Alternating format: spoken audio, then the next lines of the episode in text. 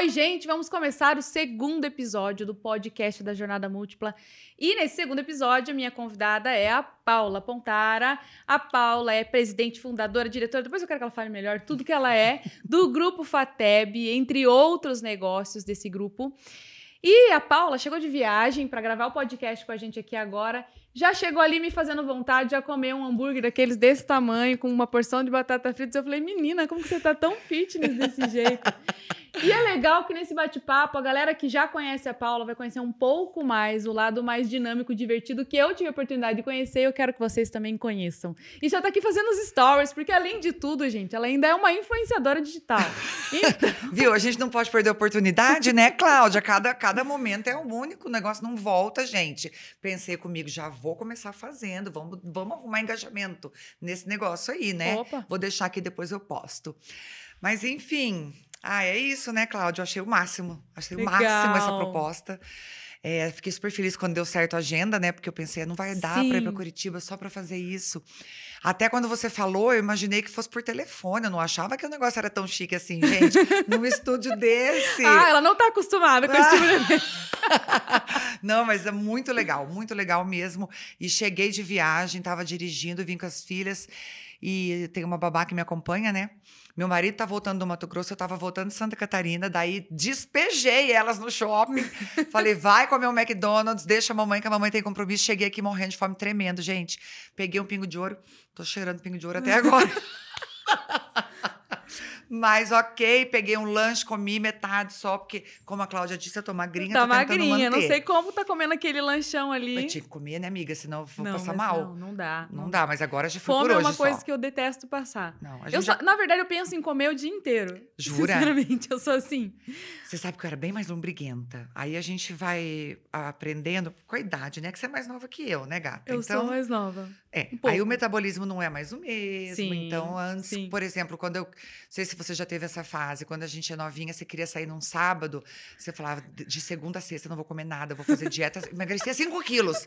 Saía sábado seca, esturricada. Tomavam laxante. Tomava um dessas? laxante diurético que desce. Saía magra no sábado. Hoje, da onde? Para emagrecer 5 quilos demora 5 meses, Aham, gente. é não isso. dá, é tudo mais difícil. É isso. Ai, Mas sabe ai. que isso é bem legal. Então você é dessas, você ia, você ia pras baladas assim, você ficava. Eu com as minhas amigas, eu saí bem pouco, né? Comecei a namorar muito cedo, sosseguei assim muito cedo. Porque você faz uns programinhas assim, vamos assistir filme, fazer churrasco em casa. Mas quando eu saí, a gente ficava tipo, des- eh, se a gente ia sair no sábado, quinta, sexta e o sábado dia inteiro a gente ficava decidindo roupa, pensando no Era a cabelo. coisa mais gostosa, era, era a isso. nossa vida era em função disso. Meu Deus, começar a pensar que roupa que eu vou pôr sábado. Que quinta. Na segunda a gente já tava pensando, imagina. E trocar a bo- a botina com a outra, Pega ah, um emprestado. coturno. Ai, não, me eu. dá tua blusa, me dá tua bolsa. Ah, não, teu sapato não serve em mim, não, mas então eu vou pôr não sei o quê. Menina, a gente só sabia fazer isso. Que delícia que era Mas isso. você era baladeira? Era. Eu sou uma. Ó, eu, eu aproveitei minha vida, viu, Cláudia? Eu sou uma pessoa, assim, que aproveitou. É, eu casei, né? Tive alguns relacionamentos aí, mas eu casei e de verdade e levei a sério essa, essa história de casamento com 37 anos. Então, eu aproveitei demais a minha vida. Eu morava Uhum. sozinha em Londrina para estudar, né? Eu saía, eu sempre fui muito independente, sempre fui muito Autossuficiente também, né? Que não precisar. Ah, a pessoa tem que ir comigo pra eu ir. Não tinha dessas. pra Não, mas você. apesar que sair sozinha pra balada é uma coisa que nunca me agradou. E também a gente tinha tanta companhia, né? Quando a Que gente é jovem que nem precisava. Mas autossuficiente, assim, segura de mim, sabia o que eu queria. Eu sabia que eu queria estudar, que eu não queria casar cedo, que eu não queria é, é, me anular, entendeu? Eu Sim. queria investir em mim. Eu comecei a minha faculdade é, de psicologia e é isso que eu quero, do começo ao fim. E deu tudo certo, graças a Deus. E aí eu vejo, hoje eu, eu né, a gente não pode também interferir na vida das filhas, mas eu queria que as minhas filhas pudessem aproveitar também como Da eu mesma aproveitei. forma. Eu, Eu falo isso pra minha filha e faz toda a diferença. Porque, Sim. ah, querendo ou não, quando você se envolve num relacionamento muito cedo, você acaba pensando dez vezes pra pegar uma oportunidade. Ah, eu quero estudar no exterior. Ah, eu não vou porque eu vou deixar meu namoradinho, porque é minhas amigas, porque Uhum. isso e aquilo. Então, assim, ter esse tipo de pensamento, eu sei o que eu quero, tá ótimo aqui, eu tô curtindo com a galera, mas a hora que chegar a minha vez ali, se eu ver que vem uma oportunidade, tem que ter essa visão. Eu acho que é isso que faz também de você uma mulher muito à frente. Eu vejo. Porque se você não fosse assim, talvez você tivesse receio de assumir, uh, enfrentar algumas situações como você enfrenta. É. Porque quero que a gente, a gente, vai falar bastante sobre isso, né? É, é. é a, a, a, a, impressão, e a gente fez um evento uma vez, a gente falou sobre isso, que não te falam assim, ah, mas você parece uma Barbie, eu acho que você não, não faz tudo isso, uh -huh. ou não é você que comanda tudo que você uh -huh, comanda. Uh -huh. As pessoas não têm essa, não conseguem ter firmeza em olhar para você e falar, não, ela curte, ela, ela sai, ela é jovem, ela é bonita, mas ela também é empresária, ela também enfrenta um monte de perrengue. Lógico, não, e as pessoas, como diz, é só as pingas que toma, né, bem, os tombos que a gente leva ninguém não, vê. ninguém vê. É, não. E claro também, você não quer passar uma imagem de derrotada, de frustrada, arrasada, ficar chorando em redes sociais, que eu acho que isso está por fora, né? É ficar lavando roupa é, roupa Sim, suja em público. Você se resolve, você, você compartilha o que é bom. Exatamente. É, eu também sempre fui então, assim. assim, engole o choro, levanta a cabeça, volta por cima. Na hora que você estiver sozinha no seu resguardo, com as suas pessoas que você confia, aí você se entrega. Mas a gente precisa é, cuidar disso, porque, no fundo, no fundo, ninguém gosta de ficar vendo pessoas sofrer. A gente quer ver pessoas felizes, né? Exato. Mas claro que a gente sofre, passa muito perrengue. Com certeza. E como? E, é e... isso a gente não mostra, na maioria das vezes. Isso é muito, é muito solitário esses momentos. É, claro que sim. Mas assim, perrengue que eu digo, além dos, dos, sofridos que a gente não mostra. Agora, os perrengues do dia a dia, que eu acho engraçado que as pessoas. Um dia eu encontrei uma pessoa no mercado. Você vem no mercado? eu falei, oi, como assim, gente? Lógico, Sempre eu vou no mercado. Eu sei se, tem, se no meu armário tem sabonete, se não tem, se o papel tá acabando, se, sabe, se a empregada tá gastando muito sabão em pó. Se, porque assim também, além de eu ter esse perfil, desse jeito, Paula, né, que vai, faz, acontece, que eu sempre fui assim desde criança, eu cresci numa, numa situação de tradicionalismo de família. Então eu fui ensinada a ser dona de casa, a ser do lar também, a receber o marido com uma comida, sabe? Eu não, eu não consigo meu marido chegar em casa e eu não perguntar se ele tá com fome. Eu não consigo, eu sou assim, gente. Eu vou e faço Já vem, mesmo. É... Eu aprendi. Às vezes é até involuntário, que você tá assim, a pessoa fala: "Oi, não precisa você não precisa ser tudo isso por mim. Você fala assim, não, mas eu, eu quero. Eu, eu, quero, faço, eu gosto de ser assim, entendeu? E eu, eu cresci assim. Então, hoje eu tenho muita gratidão aos meus pais por eu ter conseguido aprender esses dois lados, porque mulher é mulher, né? Por mais que a gente tenha aí uma ascensão e umas oportunidades muito melhores do que as que mulheres saem do tradicional. É, mas a gente é mulher. Homem nunca vai gerar um filho, homem nunca vai amamentar. É só a mulher que faz isso, né? Sim. né? Então esse lado feminino, esse lado do cuidar na gente, naquele lado fêmea, né, é muito, é muito mais, aguçado, mais aguçado. Com certeza. E eu amo isso, porque eu sou zona mesmo de cuidar de todo mundo, sabe? Então assim, eu faço, faço comidinha para mãe, quero comer teu bolo de chocolate, eu faço. O marido quero comer teu estrogonofe, que é o melhor do mundo, eu faço. Parmejana, que é outro melhor do mundo, também eu faço. que daí eu tenho vários fãs na minha casa, sabe, Cláudia? Todo, tudo que eu Sim. faço, todo mundo acha que é o melhor de tudo. É o melhor Ai, do mundo. Gente, Isso é tão bom, né? Os meus falam também que é, o meu risoto. Eu pergunto para eles qual é o prato que eles mais gostam. É o risoto de palmito da mãe. Ah lá, eu faço. Viu? Então a gente fica super orgulhosa disso. A gente gosta de fazer. Claro. E é uma escolha. É isso que é bacana, porque é uma escolha. Não é uma obrigação. Não é uma, é uma escolha. Eu escolho é fazer isso. Poderia pedir uma comida hoje, mas eu quero fazer. Mas é, é, isso, é isso que é o bacana. Agora me fala, você falou que você, é, a Paula do Faz e Acontece, sempre foi assim, você parece que sempre foi essa, essa menina desde de cedo, meio que liderava a galera, meio que puxava. Você já tinha essa característica assim desde Sempre, pequena? sempre, sempre a chefe da gangue era Paula Pontara.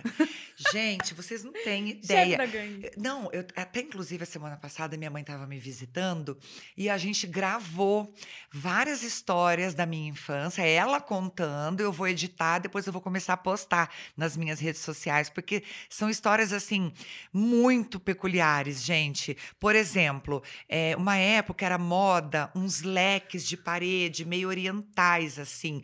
Você pegava a cartolina, dobrava formato sanfona, colocava uns pauzinhos de churrasco, fechava embaixo, tinha uma renda em cima, e eu aprendi a fazer esse troço, sei lá onde. E eu vendia, minha filha, e eu vendia caro, juro por Deus. Eu acho que nos dias de hoje devia ser mais ou menos uns 150 reais o conjunto. Era um trio. Era o ah, pequeno, médio, o grande. E as amigas da minha mãe compravam. E, e, não compravam por dó de mim, porque era bonito, Cláudia. Eu, eu fazia e vendia. Bem empreendedora desde cedo. Eu vendia, imagina. Fazia desfile na minha casa com as amigas da rua, comprava ingresso para entrar no desfile.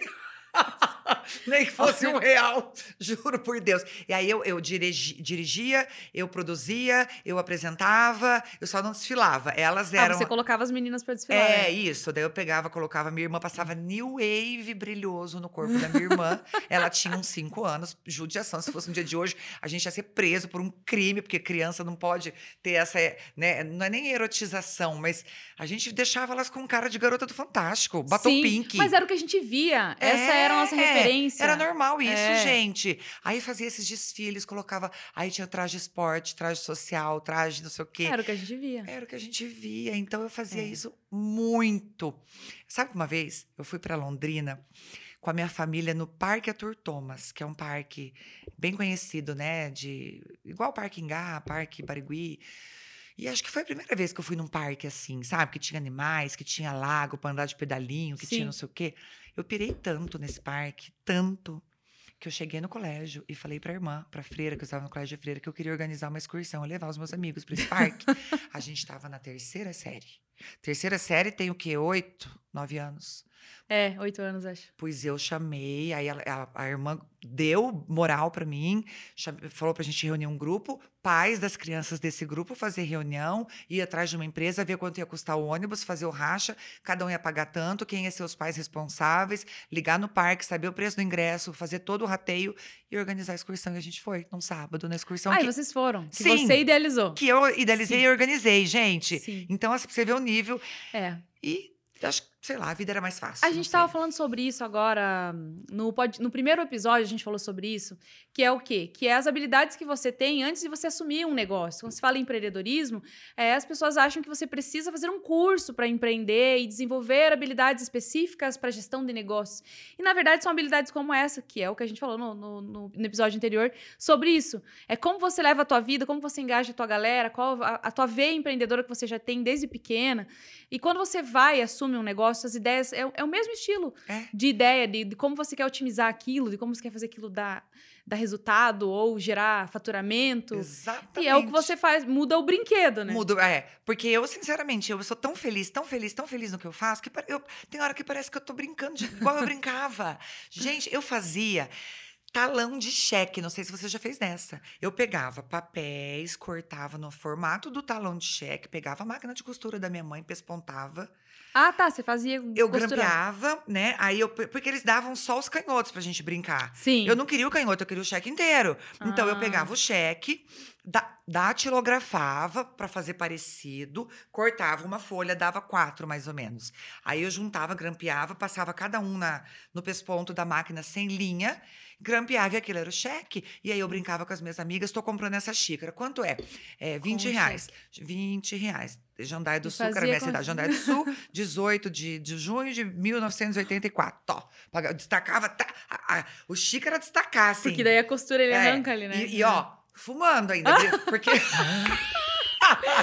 podia faltar as mulheres cigarro. fumavam, É, era a coisa mais chique do fumava, mundo. Claro, a gente achava o máximo. Nas novelas, a mulher, a mulher empresária fumava, gente. Então eu tava lá trabalhando, pegava uma caneta. Ou tinha um cigarrinho que a gente comprava. De chocolate, De chocolate? tinha? Isso é um não, crime hoje em anos dia. 80 foi surreal. Foi surreal. Isso é um 90. crime hoje em dia. Pegava aquilo, minha filha, e ele sem abrir, ele era igualzinho o cigarro. Porque ele Era, era porque branco. ele era igual a filtro amarelo. Imagina, gente. Eu, eu pegava ele sem abrir, ele tá dando risada. Mas eu fumava, pagava com cheque. E aí, Cláudia, uma vez, né? Só faltou o uísque da tia Zona Só tomando faltou, ali. porque o povo, o povo trabalhava tomando uísque, né? Eu não sei de É. onde brotava, mas toda a casa nas novelas tinha um Tinha. balde com gelo. Que você tá um pouco estressado, você chega e abre um uísque. Eu pensava comigo, mas esse gelo não derrete nunca? Como que esse gelo fica aguentando o dia inteiro nessa casa? O cara chega do trabalho. Sempre. Sempre tem uma pedrinha de gelo pra pôr no uísque. Gente, era demais isso.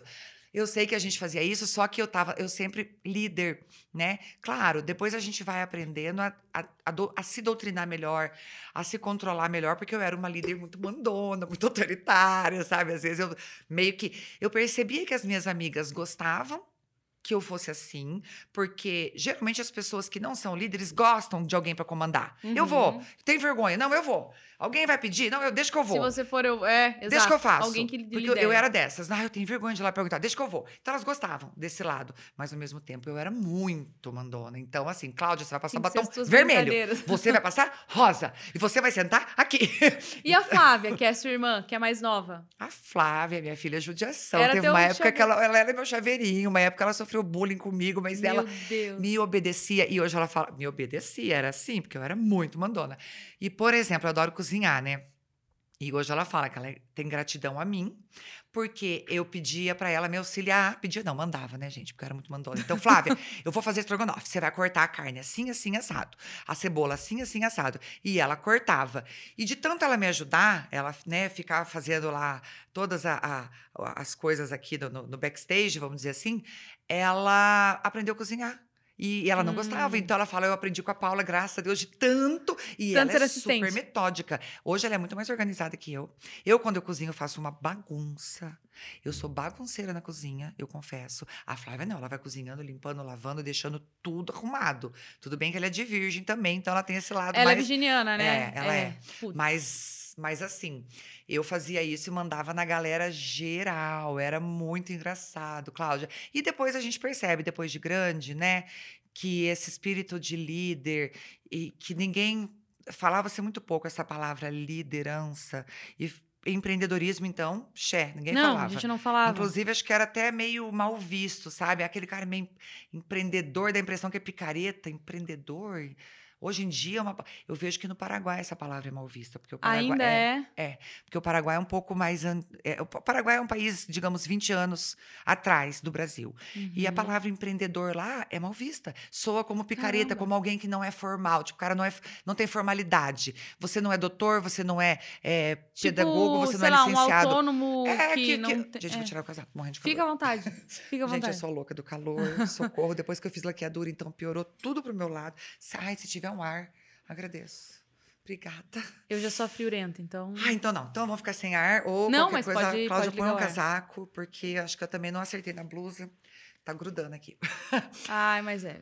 Então, mas era isso, sabe, Cláudia? Cara, que engraçado, isso é legal falar. Então, pra galera saber mais agora um pouquinho de você. Paula, fala um pouquinho hoje de qual que é o teu papel dentro da- da- do, do grupo, né? O Grupo FATEB, qual é o teu trabalho e esse e fala um pouquinho sobre essas características que você viu lá no Paraguai, que é onde tem uma unidade também Uhum, de educação, uhum. é, que eu fiquei curiosa. Eu não sabia que era tão atrasado assim com É. relação ao Brasil. É, o Paraguai é, é. Mas assim, vamos falar um pouquinho de mim. Bom, eu, gente, a minha vida profissional inteira foi pautada na FATEB, porque eu acabei de me formar em psicologia, já fui para a FATEB, né? Onde a gente foi abrir a FATEB, era um empreendimento.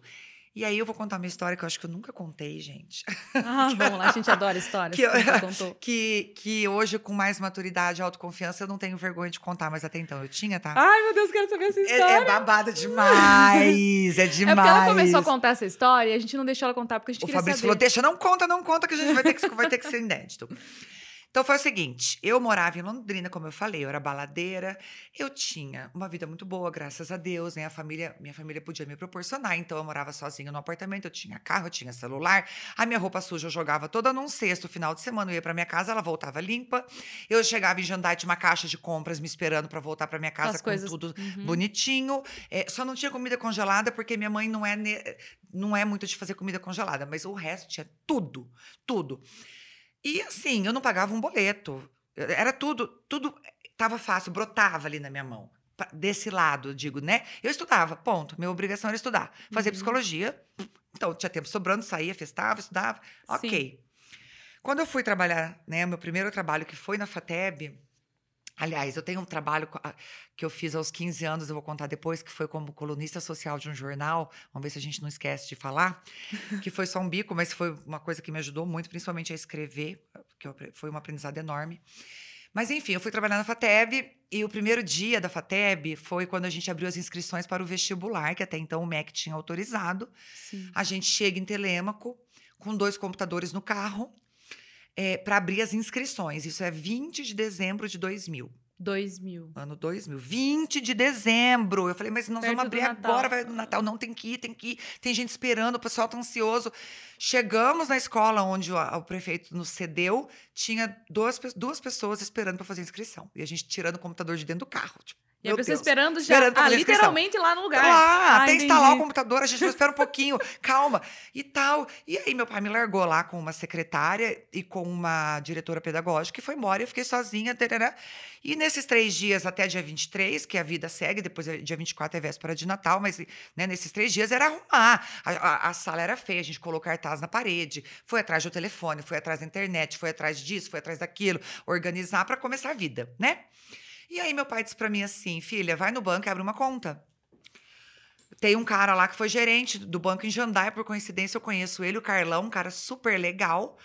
Não sei se você lembra dele, você trabalhou no HS, mas acho que você trabalhou depois. Carlão, eu ele acho era que eu já já falar. da época do Bamerindos. É, quando virou HS, ele era o gerente. Eu acho sim, eu, eu não trabalhei com ele, mas eu acho que eu ouvi falar. É, Porque o pessoal falava muito muito, da galera do Bamerindo. Ele ficou muito tempo no, no, no banco em Telema, que ele não sabe dessa história. Mas foi com ele, babado. Tá bom, fui lá, toda linda, chique, com o meu carro, arrumada, me achando. A retardada. Porque a gente se forma, a gente é retardada, não sabe nada, pensa que sabe tudo, né? Achei que eu era a profissional. Desci no banco. Por favor, eu gostaria de falar com o Carlão. Sim, por aqui. Oi, Carlão, tudo bem? Eu sou a Paula, filha do Tim Papapi, papapá. Tudo bem? Ah, que bom, tal. Então, Carlão, meu pai pediu para eu vir aqui abrir uma conta. Daí ele falou assim para mim: pessoa física ou jurídica? Aí eu olhei pra cara dele. É uma conta. É só uma É, conta. então, né? Daí eu. Espera só um pouquinho. Pai, o que que é pessoa física e o que que é pessoa jurídica? Cláudia, nesse nível de alienação, eu não sabia isso. É porque nunca tinha tido Gente, eu era uma estudante, imagina, que mané pessoa Quer física e pensar em pessoa jurídica. física e jurídica? Não, moça, é só uma conta É corrente. só uma conta. E eu fiquei com vergonha, claro, né? Quando ele perguntou, eu falei, o que, que é isso? Não, deixa eu atrás da informação primeiro. Enfim, aí ele deu risada, me explicou. Aí eu não, não contei pro Carlão, claro, né? Que eu não sabia essa parte. É jurídica. Mas eu quero uma física também. Na verdade, eram as duas.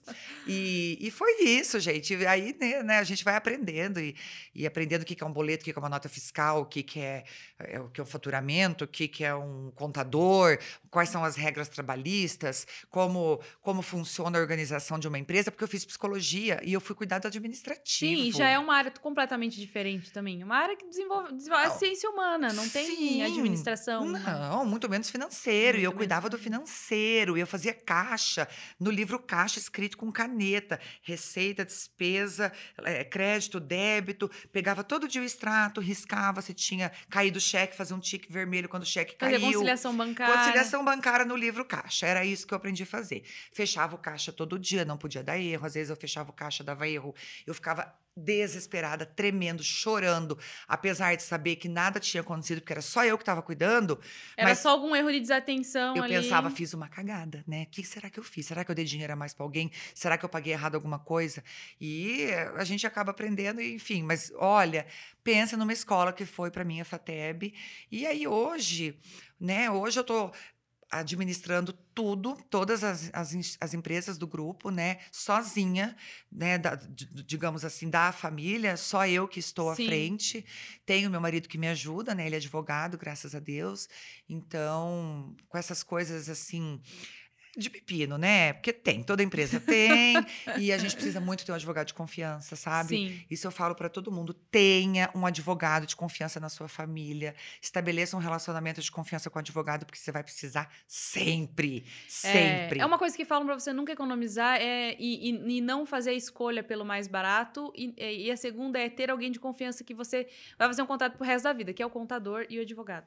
Da sua vai empresa. Total. Sim. Porque se, a gente precisa confiar nas pessoas, né, Cláudia? E eu sou dessas, eu não gosto de desconfiar. Eu não gosto de trabalhar com uma pessoa e ficar tendo que ir atrás para saber se ela tá fazendo, se ela não tá, bisbilhotando, sabe? Passar na sala para ver se a pessoa tá. Eu não sou dessas. Sim. Eu- você tá eu- trabalhando, você tá cumprindo. Você está cumprindo, eu confio. É, só que, claro, né? Aí quando você vê que não tem a entrega, aí acabou a confiança, Claro, acabou tudo. Claro. Né? Então, é, e, e aí com o advogado tem que ser assim. Ter um marido advogado é a melhor coisa do mundo neste caso, né? É porque dele contribui, né? E é de confiança. Claro. E me fala assim, de, quando, bom, desde o momento que você, como você falou, você chegou com o seu carro, com sua pose e tal, recém-formado, você não sofreu bullying, não? Sofri. Dos próprios funcionários, Sofri. ou de pessoas que talvez eram mais velhas que você, e você chegou lá de carro, loira formada, que tem essa, esse, esse estereótipo Sim. que a gente via nos filmes, inclusive, da- das patricinhas, Aham, né? de Beverly Hills. É. você não sofreu bullying nesse sentido? Sofri, sofri sim. É, eu, eu acho, eu digo assim, que eu nunca sofri bullying por ser mulher. Bullying não, né? Digamos.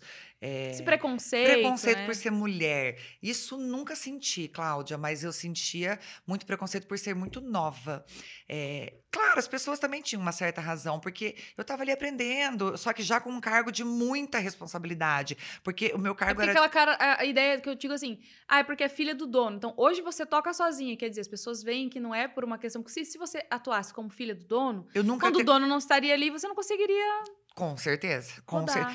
Mas isso, eu, a minha sorte é que eu acordei, o meu clique, ele se deu muito rápido, já no primeiro ano. Acho que essa Uhum. história da pessoa física e jurídica já me fez passar uma vergonha tão grande, tão grande, que eu disse, eu preciso entender disso aqui. Então, muitos sábados eu passava naquela FATEB com o contador. Eu falo, as pessoas não veem as pingas. Aliás, não veem os tombos, só as pingas.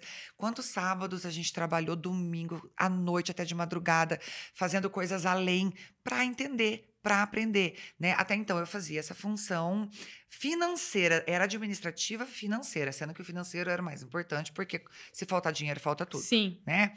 Então eu tinha que estar cuidando de geração de boleto, manda boleto, volta boleto, é, ver aqueles, aqueles, ah, como tinha até um nome disso para você conferir os boletos quando voltavam. Enfim, era uma loucura, uma loucura. Eu ficava no caixa recebendo. Ah, você sozinha na época operacionalizava o financeiro. Sozinha da Silva. Entendi. Sozinha da Silva. Eu ficava no caixa. Eu precisava ir no banco, eu que ia, levava uma lote, ficava alguém ali me ajudando a Imagina, no né, banco. como as coisas crescem depois. Ninguém imagina isso, Cláudia. Eu ia no correio, ficava no correio, ficava na fila do correio.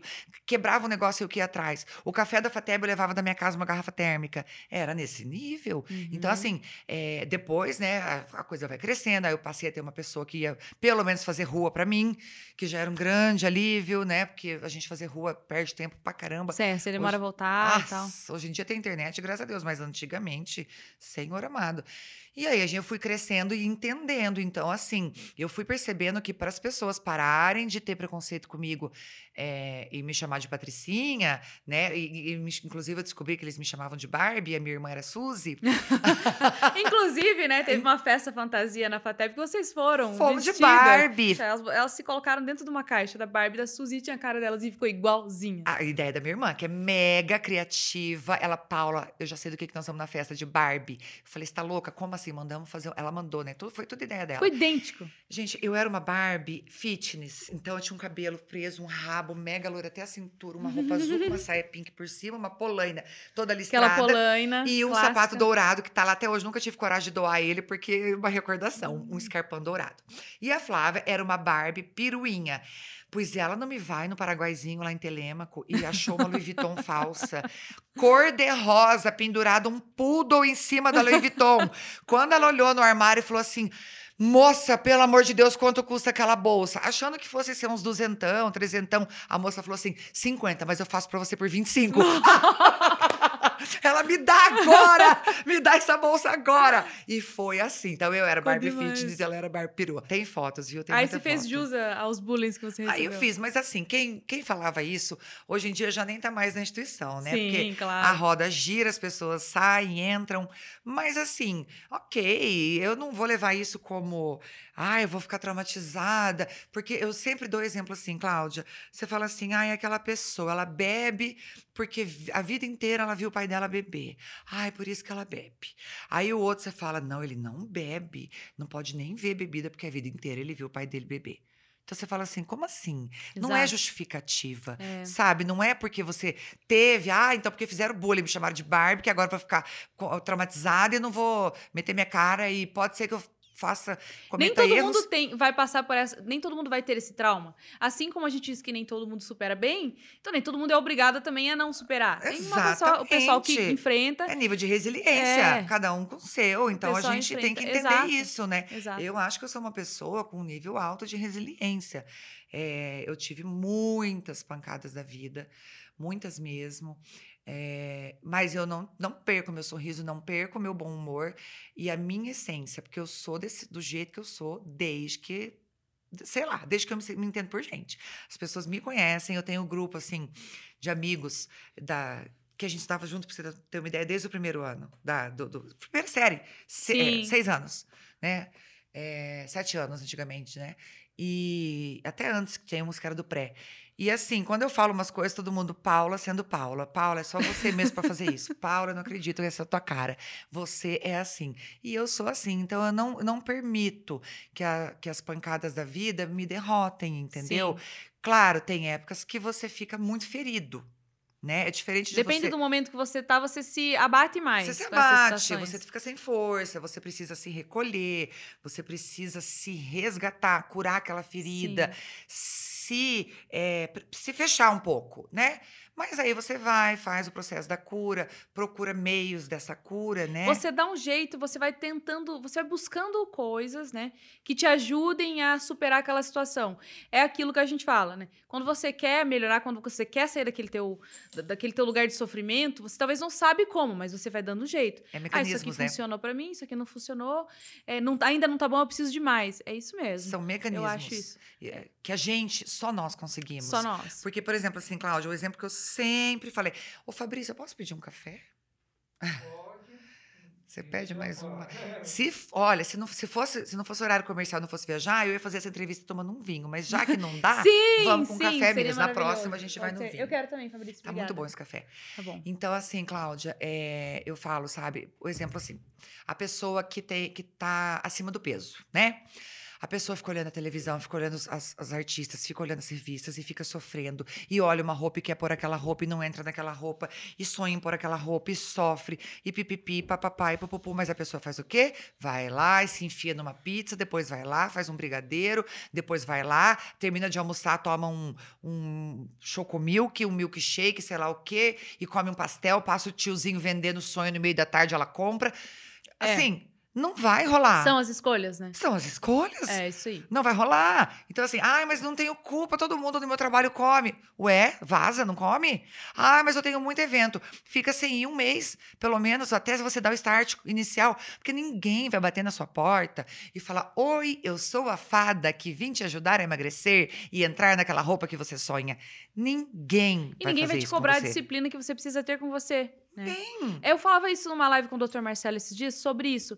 Do quanto você tem. Se eu não quero. É, é, é a história da comida.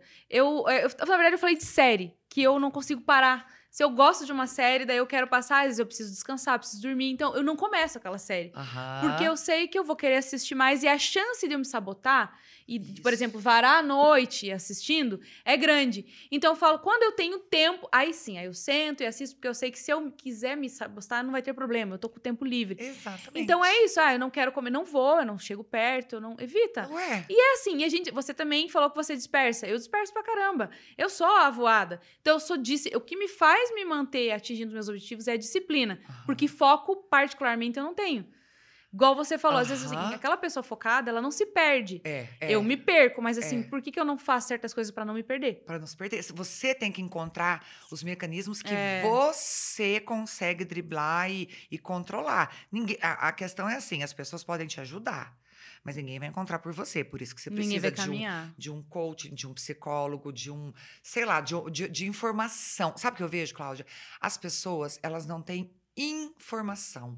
E elas, muito menos, têm conhecimento delas mesmas. Que eu e acho que é o pior. É o pior. Na verdade. E quando você não se conhece, você não vai conhecer mais nada, filha. Esqueça. E quem não sabe onde quer chegar, não chega em lugar nenhum. Tudo vai servindo. Assumir isso, assumir aquilo, aceita aquilo, se, re se relaciona com pessoas. Tudo serve. Tóxicas, porque você não sabe o que você quer mesmo. Então. Exatamente. Então... E aí, como é que vai reclamar também?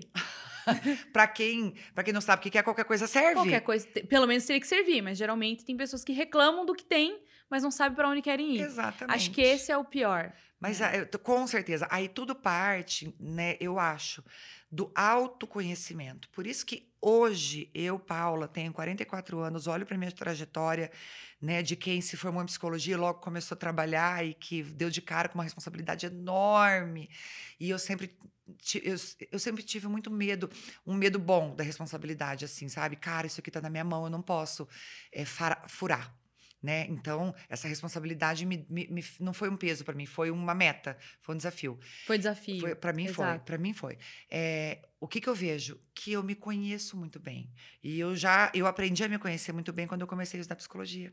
Então, hum. isso me ajudou demais. Para a vida. Para a né? vida. Porque, assim, eu me conheço hoje. Eu também sei onde eu vou me sabotar. Eu também isso. sei que eu preciso. Se eu não for na academia cedo, depois eu não vou nunca mais, porque eu fico com preguiça, por então, exemplo. Então, tem que ir cedo. Se tá com preguiça, você fala: se eu não for agora, eu não vou depois. Eu não vou mais. É. Eu sei que se eu começar, se eu, se eu, sei lá, no final de semana, eu combinei de sair com as minhas filhas, mas daí o amigo chamou para eu almoçar. Se eu for almoçar, eu já não volto mais e já não vou fazer aquilo que eu combinei, uhum. porque daí eu já vou me empolgar e fazer tal, tal, tal. Se eu for comprar uma coisa, se eu for com, vou pro shopping, não tava na minha programação comprar, não posso ir, mas se eu for, eu vou acabar comprando, isso. então é melhor não ir. É melhor não ir. É isso. Aí você fala pro shopping, eu falo, cara, não, não vou, não vou. Porque eu vou querer comprar coisas que eu não devo nesse momento. Daqui a pouco eu vou gastar mais do que eu deveria gastar e eu vou me culpar por isso. Então eu não quero me sentir culpada. Então se eu não quero me sentir culpada, eu não vou nem fazer. Não é isso? Exatamente. E aí e isso parte de você se conhecer. Você sabe, bom, você é coaching, você sabe muitas técnicas, mas uma coisa tão básica, tão básica, que eu falo, já, tinha, já tinha feito lá atrás, aí a gente acaba esquecendo, né? Mas eu estava fazendo uma mentoria espiritual esses tempos atrás. É, para a gente estar tá sempre buscando, né? Eu acho muito importante o equilíbrio. Eu sou uma pessoa que busca o equilíbrio. E eu comecei a anotar coisas na minha vida, pelo menos três por dia, sabe? De, de sentimentos que eu tive. Então, hoje, segunda-feira, dia 26 de julho, chega a noite. Quais são os principais sentimentos que eu tive hoje? Eu vou anotar, né? Eu tive satisfação por estar aqui, por exemplo. Eu tive fome, não, acho que essa é muito básica. Cheguei Nossa, comendo essa chips. sensação tem todos os dias, a todo momento. E eu tive, sei lá, vamos supor que o voo do meu marido atrás, eu fico nervosa e eu tenho ansiedade porque eu sei que eu tenho que chegar em Telêmacos para dormir cedo, que amanhã eu tenho compromisso cedo. Eu vou anotar isso. Aí amanhã eu tive um dia é, calmo, tranquilo, pipipi, papapá. E aí você vai anotando. Você, depois de 30 dias, você começa a olhar para isso. Espera dar pelo menos 30 para começar a olhar. Depois você começa a olhar. E aí você vai ver se você tem estabilidade, instabilidade, quais dias você manteve comportamentos parecidos, quais dias a coisa sub, oscilou. O que, que aconteceu? Que fez por que, que, você, que oscilou? É... E você vai se conhecendo. Boa. Boa. Não é uma boa? Uma técnica diferente. Às vezes a pessoa não tem grana para fazer uma, um, uma terapia, um, um coaching, ou tem tanta vergonha, tanta resistência que não faz. Então é um jeito teu só com você mesmo. Faz isso lá no caderninho, gente. Acha um esconderijo e anota o teu sentimento. Se você não se conhecer, você não vai conhecer teu marido, você não vai conhecer tua esposa, teus filhos, teu pai, tua mãe, você não vai conhecer ninguém. Você vai ser manipulável e enganado. Quem se conhece Faz tem menos chance disso acontecer. Muito menos. É, eu vejo que a maior dificuldade das pessoas nesse sentido é o, o se conhecer, é o se enfrentar. Quem eu sou? É, eu, bom, eu trabalho muito com isso, né? Tendo líderes, gestores e empreendedoras. E assim, o mais, o, o, o mais desafiador não é quando eles querem saber, tá, mas o que, que eu uso para me aproximar de tal pessoa da minha equipe, para engajar a galera. Não, peraí, deixa eu entender. Você sabe quem é você, como você se relaciona, o que, que você representa, isso. que bandeira que você levanta, como que você se sente. Você consegue dar conta da tua vida como pessoa? Porque às vezes você tá querendo tanta coisa, mas você tá passando outra mensagem. É. E a maior dificuldade deles é isso. Eu não sei. Eu, eu tenho sei. dificuldade de fazer, de se enfrentar, de você se olhar. Se sente apoiado por isso? É, não. Então você. Meu, se sente satisfeito? Se sente não. satisfeito? O Sim. O que tá faltando, não. então, pra Cláudia, você outro sentir? dia eu perguntei no Instagram se, se, as pessoas se consideram felizes. 60% não. Isso é muito forte. É muito, muito forte, cara. É muito forte estar nessa vida fazendo o quê? Passando tempo. Pelo amor de Deus, a vida passa assim. Olha o que a pandemia está ensinando para nós. Não dá para perder tempo. Se você não está feliz, ah, eu sou homossexual, não tenho coragem. Filha, vai dar um jeito, se, se liberta. Ah, eu sou casada, não tenho coragem Busca separar. Apoio. Busca não apoio. sofra sozinho, porque não vale a pena. Sabe? Não deixa a vida passar. Não deixa que escolham por você. Faça você as suas escolhas, né? É, busque coragem. E hoje em dia é mais fácil, porque com as redes sociais a gente encontra mais pessoas parecidas com a gente. Antigamente, às vezes a pessoa tinha, sei lá, uma vontade, uma esquisitice ali. E como ela não, não tinha coragem de contar pra ninguém, ela não sabia se mais gente era assim. Hoje em dia, você Uhum. encontra identificação com tudo. Com tudo. Outro dia eu tava vendo um negócio na, na, na, na- Discovery de pessoas que gostam de transar com balões. Tô dando um Oi? exemplo. Oi! Oi! Bexiga, a pessoa enche bexiga pra transar. Enfia a bexiga no meio da relação. Meu, que Mas sozinha, com outras com pessoas. outras pessoas. A bexiga é um convidado especial. É, e fica esfregando a bexiga na barriga do outro e fazendo umas bizarrices com a bexiga, tá? E tem um monte de Ah. gente que faz isso. Como que essas pessoas descobriram que os outros também fazem? Porque você não chega pra tomar um café e fala: Oi, você gosta de bexiga no sexo? né? Você- imagina! Gente! Não é uma conversa que acontece, não é conversa. Não, é assim, eu tô dando esse exemplo bem É, esdrúxulo. Mas é pra gente falar de coisa esdrúxula mesmo, a gente saber que tem coisas assim que as pessoas partilham da mesma. Da- da- das- mesmas- Gosta das mesmas coisas, entendeu? Então Mas só vai, descobriu em algum momento se se abriu, se se aproximou. Isso é muito forte, né? vai atrás. Sabe quando eu vejo esses vídeos com a galera falando até sobre LGBT e tudo mais da, da época da década de 80, eu falo, cara, que, que galera corajosa. O tamanho do preconceito que tinha. É, vendo a própria história da Hebe Camargo, a gente viu que saiu uma série. Eu não consegui assistir toda a série, assisti o início, achei fantástica aquela mulher. Ai, eu amo a Hebe. Achei. Eu, eu já, olha só, eu era uma criança que gostava de Hebe. Eu já, já tinha essa Ai. característica. Eu assisti o programa dela, eu sempre gostei. Gostava da desenvoltura dela. Eu acho que eu sempre me identifiquei muito com a forma dela levar a vida. Provavelmente você também. Não sei se você assistiu a série dela. Eu não assisti a série Cara, é até agora, tá na minha lista, você acredita? Eu assisti acho que três capítulos só, também não consegui assistir o resto. Você vai se apaixonar. Porque ela era uma mulher muito forte, que defendia, que enfrentava, que era diferente, que militava, que ia. Enquanto ela era ameaçada, principalmente na época de ditadura, Uhum, ela ia pra TV e ela desafiava a galera, porque ela tinha muito prestígio. Sim. Então, eles queriam que ela parasse de falar algumas coisas, que ela usasse certas roupas, que não é, que né, mudasse, que não era adequada. E como ela tinha o prestígio do público, ela jogava na cara. Estão me pedindo pra parar. Vocês acham que eu devo parar? Eles ligavam na hora pra ela, assim, eu via na série, né? Sim. É, você tá de brincadeira, nós vamos trancar teu programa, nós vamos tirar do ar e tudo mais. E aí. Eu assisti pouco tempo, assim, mas ela enfrentava muito. Ela passou por um relacionamento abusivo também, que ela enfrentou o cara e ela sofreu sozinha e foi e fez e aconteceu. Mas ela nunca desistiu dos sonhos dela, de fazer acontecer, de fazer da vida das pessoas ao redor dela pessoas melhores. Então eu me identifiquei muito. Então, assim, Que trazendo. legal. Eu, não, eu quero assistir. E eu amava o programa dela também. E, inclusive, eu brincava com as minhas amigas da faculdade. Quando a gente. Porque co- psicologia é um curso muito feminino. Tinha três ou quatro homens É, na minha sala muito só. mais. Muito mais. Aí a gente fazia as festas, eh, eh, os homens não iam, porque daí eles iam ficar sobrando, e era só a mulherada na festa. Aí a gente gostava de tomar uma cervejinha, brincar, tomar. Aí tinha no sofá da Bebe. Eu era Bebe e eu ficava entrevistando todo mundo, A gente. Senta Será aqui. que bebia? Eu falava, senta aqui, Gracinha, conta pra mim. Com quem que você ficou ontem? Como é que foi? Ai, gente, mas era engraçadíssimo. E tem fita, fita, que a gente filmava. Não sei onde tá, mas se um dia eu achasse isso, seria precioso demais.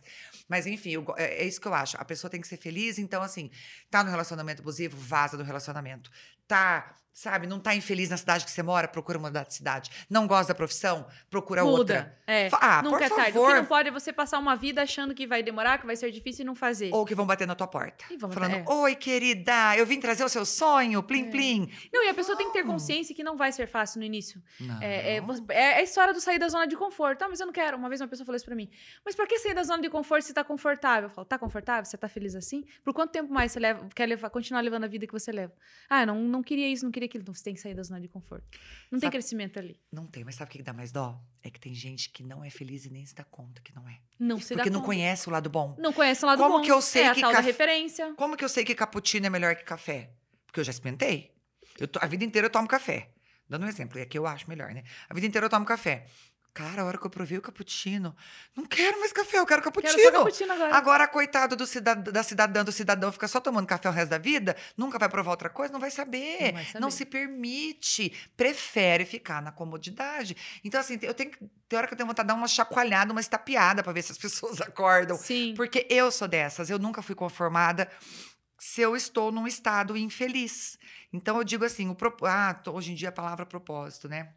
Qual que é o teu propósito de vida? Teu propósito de vida? O meu propósito de vida é ser feliz. Se eu achar que eu estou trabalhando muito e isso não está me deixando feliz, eu vou trabalhar menos. Eu não vou me importar se eu não ganhar o tanto de dinheiro que eu tô projetando para ganhar. Não vou, Cláudia. Não se faz eu sentido. achar, não faz sentido, para mim não faz sentido. Sim. Se eu achar que eu tô muito gorda porque eu não consigo ter uma disciplina, eu vou voltar a ter disciplina porque eu não quero ficar gorda. Porque para mim é importante eu me olhar no espelho e me gostar. Uhum. Então, ah, se eu achar que eu não tô dando atenção pro meu marido, que adora que eu dê atenção pra ele, adora, a gente é super companheiro, a gente, sabe, eu, eu viajo sozinha com ele, sento pra tomar uma cervejinha com ele. Se eu não tô mais fazendo isso, opa, então eu vou deixar alguma coisa aqui e vou fazer isso. Equilíbrio. Equilíbrio. É, exato, É um pouquinho de sentido. tudo. É, exato. Porque é, eu até não sei, eu falei que eu não uso mais essa palavra equilíbrio, porque no fundo não é um equilíbrio, mas é quase que uma conciliação igual você fazia, porque assim, tem, tem época da sua vida que você vai estar mais focadona, que você vai estar em evento. Pega teu ano lá. Se você pega teu ano a partir de outubro, tua vida tá, vai E ter que ficar de lado. claro. E é foco no negócio, É porque isso. você é formatura, é evento e tal. Aham. Agora, virou, chega janeiro, fevereiro e março, você tá com a sua família. família. E aí as coisas talvez vai ter que passar um pouquinho despercebido, É. alguém vai ter que cuidar pra você. É. Então, assim, talvez não seja um equilíbrio todo junto, mas é isso. E, e, assim, a partir do momento que você vê, poxa, mas agora pesou demais, não tá mais outubro, novembro, dezembro, tá janeiro, fevereiro, março, abril. Opa, tem uma coisa errada. Exatamente. Tá saindo do, do ideal. Tá saindo ideal. É aquela roda da vida, né? Pra gente tentar fazer ela bonitinha. Tem hora, tem hora que não vai estar. E se não tiver, faz dois meses que eu não vou na academia. Pra você ter uma ideia.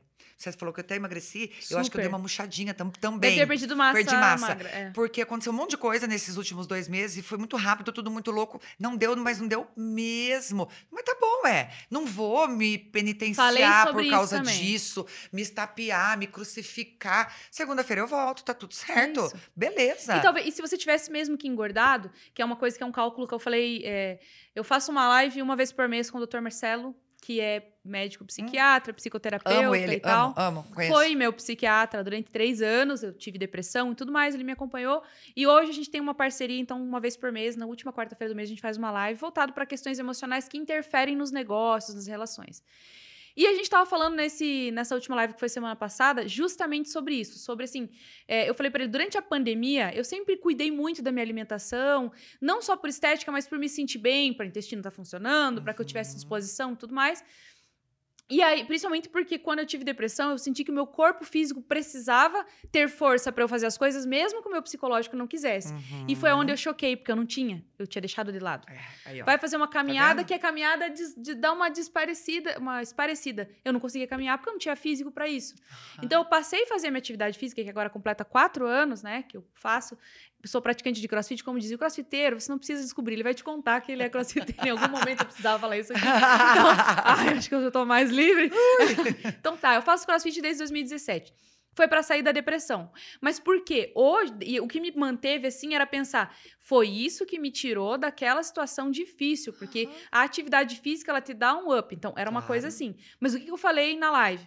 A gente, num, num período de pandemia, pelo menos uns sete meses, eu também não, não treinei, porque tava tudo fechado em lockdown, aqui em Curitiba e tudo mais.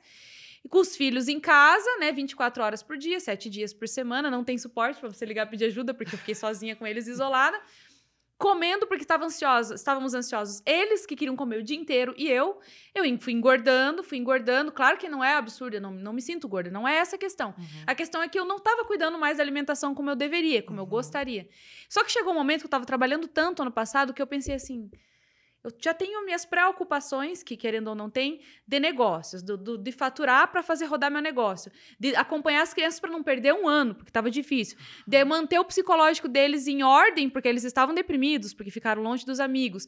E aí, mais a minha vida pessoal, eu falei, agora mais dieta, eu tenho que pensar no que eu vou comer. Eu falei, não, eu vou deixar isso para depois. Quando tudo voltar, eu volto a fazer atividade física, eu emagreço de novo, eu me, enfim, Isso. pego performance de novo. Agora não, eu não vou pensar A nisso. não e pode- não pensei. pode- você tá certíssima. Senão você pira. A gente Você não dá pira? conta de tudo. Falando, não dou conta, não é Cláudia. muita, é muita energia nisso aí. É muita energia. A gente não dá conta, sabe? Mas ao mesmo tempo, cê- não é porque você não dá conta que você vai dizer assim: ai, não, eu sou uma mulher, eu sou executiva, meu foco é o trabalho. Filhos deixa pra empregada. Não.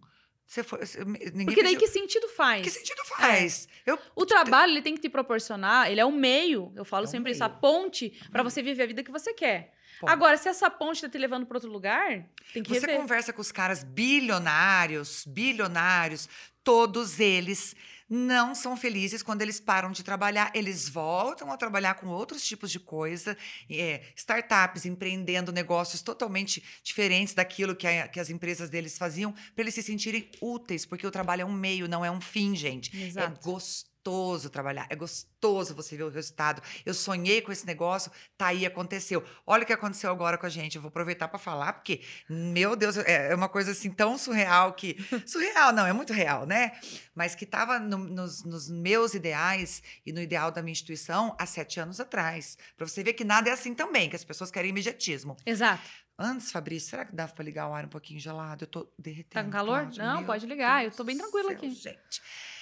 Nós nos tornamos centro universitário agora. Eu vi essa novidade. Você viu Achei isso? fantástico. Gente, Aí isso pra galera que não sabe, o que que muda, O que que Da, fa- muda? da É, faculdade boa. pro centro universitário? Boa, boa pergunta. Isso muda tudo, simplesmente muda tudo. Por quê? Porque a gente passa a ter mais autonomia e o mundo hoje é muito veloz. Às vezes é, surge uma profissão, ela dura aí um ciclo de três, quatro anos, daqui a pouco ela cai em desuso. E quando a gente é faculdade isolada, a gente precisa pedir autorização para o MEC, entrar com processo. Até vir a autorização desse curso, o prazo são dois anos, mínimos. Agora, sendo centro universitário, eu consigo autorizar qualquer curso que eu queira simplesmente com um ato regulatório próprio. Ou seja, eu abro um curso, se- a Você, FATEB... por exemplo, antes você tinha que esperar lá, eu quero trazer odonto para minha faculdade. Eu tenho que esperar a aprovação, pode levar dois anos. Se passar dois anos, eu perco o prazo. Se É. eu não conseguir, tipo, porque eles não vão fazer depois o prazo, mas eles vão. Sim. Pode ser que eles façam em cima e vocês não consigam se organizar. Perder não perde. O que acontece é atrasar, entendeu? Ah. É, com exceção de odonto, que inclusive vai ter na FATEB, são cinco Que eu tô cursos. sabendo. É. Vai. São cinco cursos que você precisa ainda do MEC, que é Direito, Psicologia, Odonto, Enfermagem e Medicina. Dos cinco, a gente já tem quatro. Então. Já tá Medicina, que é o grande sonho, um dia a gente vai ter. Com exceção desses, qualquer outro curso. A gente vai ter um curso agora de é, Design Think para podcast. Sei lá, né? Esse curso está em alta, as pessoas querem formação nessa área a nível superior. A FATEB pode lançar Pode um lançar. curso com, essa, com esse tema. Talvez pode só. Produção, tá vindo vento bem em cima. Será que a gente consegue tirar da, pelo menos Olha, da... gente, eu tô- não tô na menopausa, mas eu tô quase, daí fica uma com frio, tá com calor, e assim a gente Não, segue só o baile. não vir em cima. Coitada. Ele vai, Ou dá pra o- ficar ligando e desligando. O gelado dá pra pôr pra cima que ele desce, né? O É, frio gelado. É, É, isso? acho que é isso. Não sei, Cláudia. É... Nos ajuda Não sei porque eu ponho tudo na minha cara. Eu ponho o ar na minha cara. As pessoas entram na minha sala da FATEB com blusa, porque as pessoas passam frio na minha sala. Cláudia do céu. Ah, eu tô sala gelada, pior que é, agora tô lembra? lembrando mesmo. Tá lembrando o professor Ivo, É. sabe? O professor Ivo? Sim, Ele, vai, ele já leva o casaquinho dele toda vez que ele vai falar comigo. já sabe. É tipo quando você vai, no, vai viajar de avião, É, quando você vai entrar fala, na vou na sala Zara. da quando Paula. É, eu tá já no vou de blusa, porque eu sou a louca do calor. Mas pode também desligar e desligar. Não, é que Gente, não der, não tem problema. É que ele Ou veio desliga um pouco também. Mas assim, é isso, Cláudia. Então a FATEB passa a ser Unifateb, tendo essa autonomia, essa Sim. velocidade e mais incentivo para a iniciação científica. Então a gente Ah, consegue ter bacana. um pouco mais de pesquisa através da iniciação científica, sabe? Muito então, assim, é bacana. uma mudança total de status, de autonomia, né? Eu brinco assim que eu vou passar de ser de digníssima rei- é, de, de- como que é? De digníssima diretora para magnífica. Não, reitora, isso. De digníssima diretora para magnífica reitora. Ai, chique. Ai, que chique, eu sou magnífica agora, Ah, é, Cláudia. magni- é o termo mesmo, magnífica. É, Ah, que é magnífica reitora. Uh, muito chique. Não sabia, Mag para os íntimos, tá? não sabia que tinha toda essa magnitude. Tem toda essa magnitude. Ai, tem. Mag é bom. Tem, tem essa formalidade. A gente vai fazer uma cerimônia de posse, vai fazer um Que negócio bacana. bem legal. Quando vai ser essa cerimônia de posse? Ai, eu preciso. Primeiro Tão tem que estar no diário. Primeiro tem que sair o ato no diário oficial. E esperar um pouquinho para ver se a gente pode fazer um evento com um pouquinho de aglomeração, né? Sim. Porque não tem graça também. Ah, se, não. se for para fazer, né? Se não já for pra vou- aglomerar, nem conversa. Já que é para ser né? magnífica, vamos fazer com magnitude, como você falou. Adorei, É. adorei. É, fazer vamos esperar um pouquinho. Bacana. Mas ah, é muita, muita alegria. E assim, né, como eu falei, gente, a gente idealizou isso há sete anos atrás. É tijolinho em cima de tijolinho. E às vezes eu vejo um aluno falar assim: ai, mas eu vou ter que estudar cinco anos, vai demorar Tem muito. isso. Quatro anos. Gente do céu, meu filho, se você for ou se você não for, o tempo vai passar do mesmo jeito. Eu tô falando que faz Paulo, eu sete falo anos. isso. Se eu pensasse, eu, eu postei uma, uma foto hoje fazendo a estreia do, do podcast. E eu falo que assim, eu achava que as coisas aconteceriam muito mais rápido quando eu idealizei a jornada múltipla. Quando eu falava assim, eu quero. Eu, eu falava bem desse jeito. Eu quero criar, construir um projeto onde eu vou empoderar mulheres através da educação, através de informação. E quem sabe isso futuramente se torne um programa de TV, se torne um negócio legal, bacana, que atinjam mais pessoas do Brasil inteiro. As pessoas davam risada na minha cara. Do mundo inteiro. Hoje eu atendo mulheres do outro lado do mundo. Ah lá. né? E de todas, as- do- todas as regiões eu já tive aluna né, do meu curso, ou cliente, ou seguidoras da Jornada Múltipla. E a gente tá aqui fazendo um podcast hoje, eu ia postar e falar assim, se eu fosse pensar no tempo que iria levar para eu fazer o que eu tô fazendo hoje, pra gente começar o que a gente tá começando hoje, talvez, talvez, e não é da minha característica desistir, mas eu não tivesse começado. Aham. Eu não desistiria no meio do caminho, mas eu não tivesse começado. E esses quatro, quantos anos faz que você começou? Fa- Agora vai fazer seis anos esse ano já. E esses seis anos teriam passado do mesmo, do mesmo jeito. jeito. E eu pensando que poderia ter feito, que legal, vendo todo mundo fazer É. e não fazendo. É, e aí, por isso, você olha pra pessoa, nossa, que top. Mas ninguém sabe que faz sete anos que a gente tá trabalhando pra chegar aqui. Exato. Ninguém sabe. Sete anos de, de luta. De- sete de- anos pra de- virar centro universitário. É. Fora os 21 Fora de FATEB. é. Fora aquele primeiro ano que eu levava garrafa térmica na minha- no meu carro. Então, assim, gente, é, não dá pra você. Você tem que mirar em pessoas de sucesso. Claro que tem, ninguém vai mirar em fracassado. Mas pra ele chegar no sucesso, tem que gata, viver. é. tem que dar o primeiro passo, É. o segundo passo, cair algumas poucas boas vezes, que a gente cai, senão você não aprende também, né? E a vida é Isso. assim. É, Agora, a vivência é uma coisa que a gente falava também aqui no, no, no episódio anterior. Tem, você vai, vai aprender a teoria, você vai desenvolver algumas habilidades, você vai entender seu perfil, mas a vivência ela não pode ser substituída por conhecimento, por nada. A vivência é, é a experiência que você tem naquilo que você vai aprender. Então, às vezes, tipo, tem coisa que você. é, a gente falou de autoconhecimento, você se conhece. Você falou agora, se conhece, estuda. Eu sou uma pessoa que vive em análise de mim mesma todo tempo. Então, às vezes eu falo, meu Deus, eu preciso entender porque eu sou meio retardada. Às vezes eu falo, o que que acontece? Vou me estudar mais um pouco. Aí tem dessas, eu boto dois brincos no mesmo lugar, igual Ah lá. gente, do céu. A Paula também é das minhas. Eu é aquela sou. que procura o brinco, não acha quando vai ver, botou dois brincos Tá os dois no na mesma lugar. Orelha. Ai, eu também. vi fazendo cada. Já, Saí é. com a roupa com etiqueta. Misericórdia, no último mês eu fiz isso duas vezes e uma delas foi o óculos. O óculos com a etiqueta com o preço aqui na, na, na haste do óculos. Eu não Ah, acreditei. não, óculos daí. E quem você- viu foi o taxista. Lá no Paraguai ainda. Pa- Ai, gente, foi demais. Mas, Moço, enfim. olha só, que barato você pagou esse Ah, tá com a etiqueta. Pelo menos você viu que foi original, não foi da banquinha. Mas, No enfim, Paraguai, no né? Paraguai. Mas é isso aí, e essa é a ideia. Então, as pessoas têm muito medo disso, de ah, vai demorar, vai. E, e toda a tua história, a construção. E agora, até queria que você falasse um pouco mais. A gente começou falando do- do- da tua função e a gente já desvirtuou e foi para todos os lados. Mas ah, o- hoje, o teu papel dentro da, da- do grupo em si. E aí eu vi que você tá com uma participação no programa também, semanal, Tô. programa de TV. Conta pra nós. Ai, gente um do céu, disso. é tanta coisa boa. Cláudia, eu, eu hoje eu tô numa fase da minha vida assim, é, muito assim, feliz e realizada, sabe? É, eu tive muitos perrengues, mas muitos mesmo. Perrengues e- chiques. Perrengue chique, perrengue pobre, perrengue, Perrengue nada glamouroso, perrengue babado, Perrengue perrengue, cafona. cafona, perrengue pepino. Mas continuo tendo, lógico, mas hoje numa, numa paz maior, vivendo, colhendo resultados do plantio que foi feito, né? Então, assim, é, eu tenho as minhas filhas que são perfeitas e têm saúde, eu tenho é, a minha instituição de ensino que está vivendo uma plenitude agora se tornando centro universitário, né? É, expandindo no- numa região onde a gente está se tornando referência com novos cursos que talvez eu nunca imaginasse que fosse ter na FATEB. A gente tem psicologia na FATEB, que foi o curso que Massa. eu fiz. Vai ter odonto na FATEB, sabe? Cursos da área da saúde, cursos top agronomia, engenharias que já tem. Então, assim, passando de um patamar maravilhoso.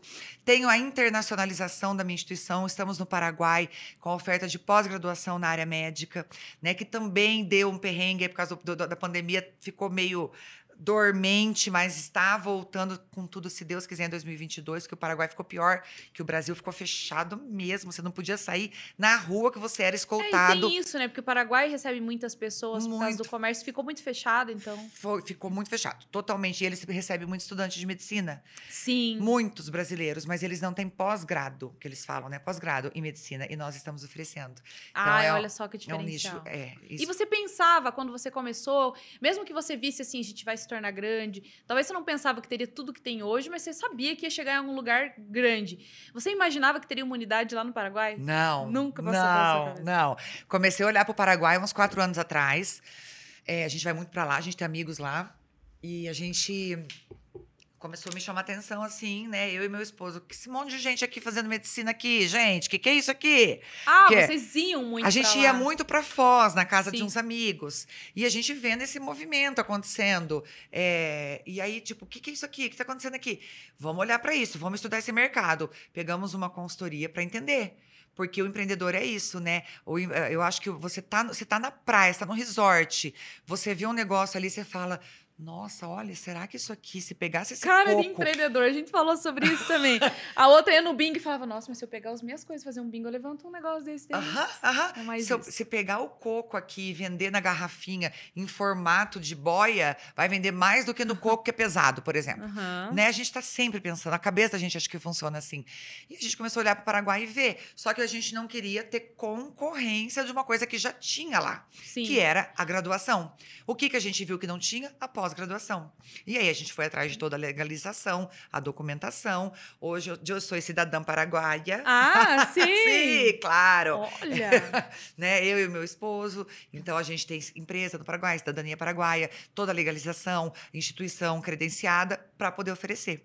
Aí a pandemia deu uma cortada, mas 2022 a gente resgata Caramba, isso. mas olha, você falou uma coisa interessante que eu queria aqui deixar a dica, que às vezes a galera pensa assim, ah, eu tô trabalhando, eu sou funcionário de uma empresa, eu guardei uma grana, eu quero montar um negócio, ou eu quero expandir, será que eu arrisco? Pau, já começou errado ali. Você não arrisca, você vai desenvolver um plano de negócio, vai fazer uma pesquisa de mercado, você vai entender, não é arriscar. Não. Será que eu saio daqui e me arrisco? Não, O assumir riscos é calculado. é calculado. E tem mais um detalhe, viu, Cláudia? Eu, é, isso é uma opinião pessoal minha. Se você tem um, um emprego e você quer ser empreendedor, por um tempo você vai ter que trabalhar três turnos, mas não larga teu osso antes de ter certeza que o teu outro osso está mais suculento aqui. Porque a pessoa pede a conta, ah, não quero mais, Já vou dá- pedir a é, conta. Já se emociona. Você, é... você bota a emoção à frente da razão. Quer Ai, meu sonho é ter um restaurante. Aí você põe aquela mesa linda, aquele copo lindo que você sonhou, aquela louça com desenhinho de florzinha, porque você acha que as pessoas querem aquilo. Você compra uma cafeteira que custa 15 mil reais, que faz o café com um desenho de coração e não sei o quê, pipipi, papapá, pupupu. Aí você fala, Tô, vai, vambora. E pede a conta e começa teu negócio. Isso é E muito aí? comum. E se E frustra. aí, cri, cri, cri. Negócio Por quê? Porque você queria aquilo. Você queria a cafeteira que fizesse coração, Às não é o que quer- vende. é, às vezes a pessoa não quer a cafeteira. Não É. Você tá querendo vender abacaxi, o povo quer banana. E por quê? Porque você não pesquisou, porque você não foi atrás, que você não teve capacidade de olhar para o lado e ver se alguém já tentou, e se deu certo ou se deu errado. Capacidade no sentido que eu falo é assim: as pessoas quando se empolgam com ideias e, e se, e você vai, muita gente me procura para pedir conselho. Sabe assim, ah, eu tô com ideia de fazer isso, fazer aquilo, mas a pessoa já vem com a ideia formatada. Entendi. Aquela ideia linda na cabeça. Quando que você começa. quer. aham. Quando você começa a falar coisas que a pessoa não quer ouvir, ela fica até com raiva de você. Sim, é comum. Só que eu sempre digo, você me procurou, então eu vou te falar. Se você não me procurar, eu não vou falar, não. Uhum. Às vezes a gente vê povo fazendo umas cagadas assim, você fala, gente, essa pessoa que não acredito que essa pessoa tá fazendo isso. Pegou o acerto da firma e vai enfiar tudo, tudo. no nariz. Mas a gente fica quieto. Se pedir a minha opinião, eu falo. E aí a pessoa se frustra, porque ela não queria ouvir isso, Sim. né? É... que a galera fica muito nessa. E eu, eu sou contra isso. Pa- parece que não, mas eu sou contra isso. Fica muito na motivação. É. Escuta que tá motivado, que acredite que é o suficiente. Não é o Não, suficiente. é. Acreditar é importante. Mas tem horas que você tem que fazer sem acreditar. Você tem que fazer calculando, analisando, estatisticamente. Total. Por mais que você pense, tinha tudo pra não, não. Na minha cabeça, tinha tudo pro negócio dar errado, e estatisticamente tá comprovado que é possível. Ou ao contrário. Ao contrário. Tinha tudo pra dar certo, mas você foi analisar. Você sabe que, assim, fazendo um parênteses, a gente fez um trabalho. Que eu acho que você estava junto, a gente fez um, participou de um projeto. que- Ah, que foi aquele projeto do Conexão. Não foi. Não, foi em Pretec, Ah, em Foi Petec eu não participei. que foi Mas fantástico. eu conheço. aham. E a gente fez um trabalho em Telemaco Borba, que é no interior, né, Pra quem tá assistindo aqui, é, que não tem shopping. E aí a ideia era você fazer um plano de negócios para a construção de um shopping. Uhum. E a gente achou o máximo, nossa, tudo que a cidade espera é um shopping, vamos, nos juntamos em grupo. A gente ficou acho que 12 horas, porque você tinha que entregar, tinha um prazo. Da, é, 12 horas, da uma da tarde, que é a hora que eles entregaram, assim, pós-almoço entregaram pra gente fazer. A gente terminou às duas da manhã, não Nossa. terminou ainda, mas só fazendo isso porque tinha prazo. E era uma equipe grande.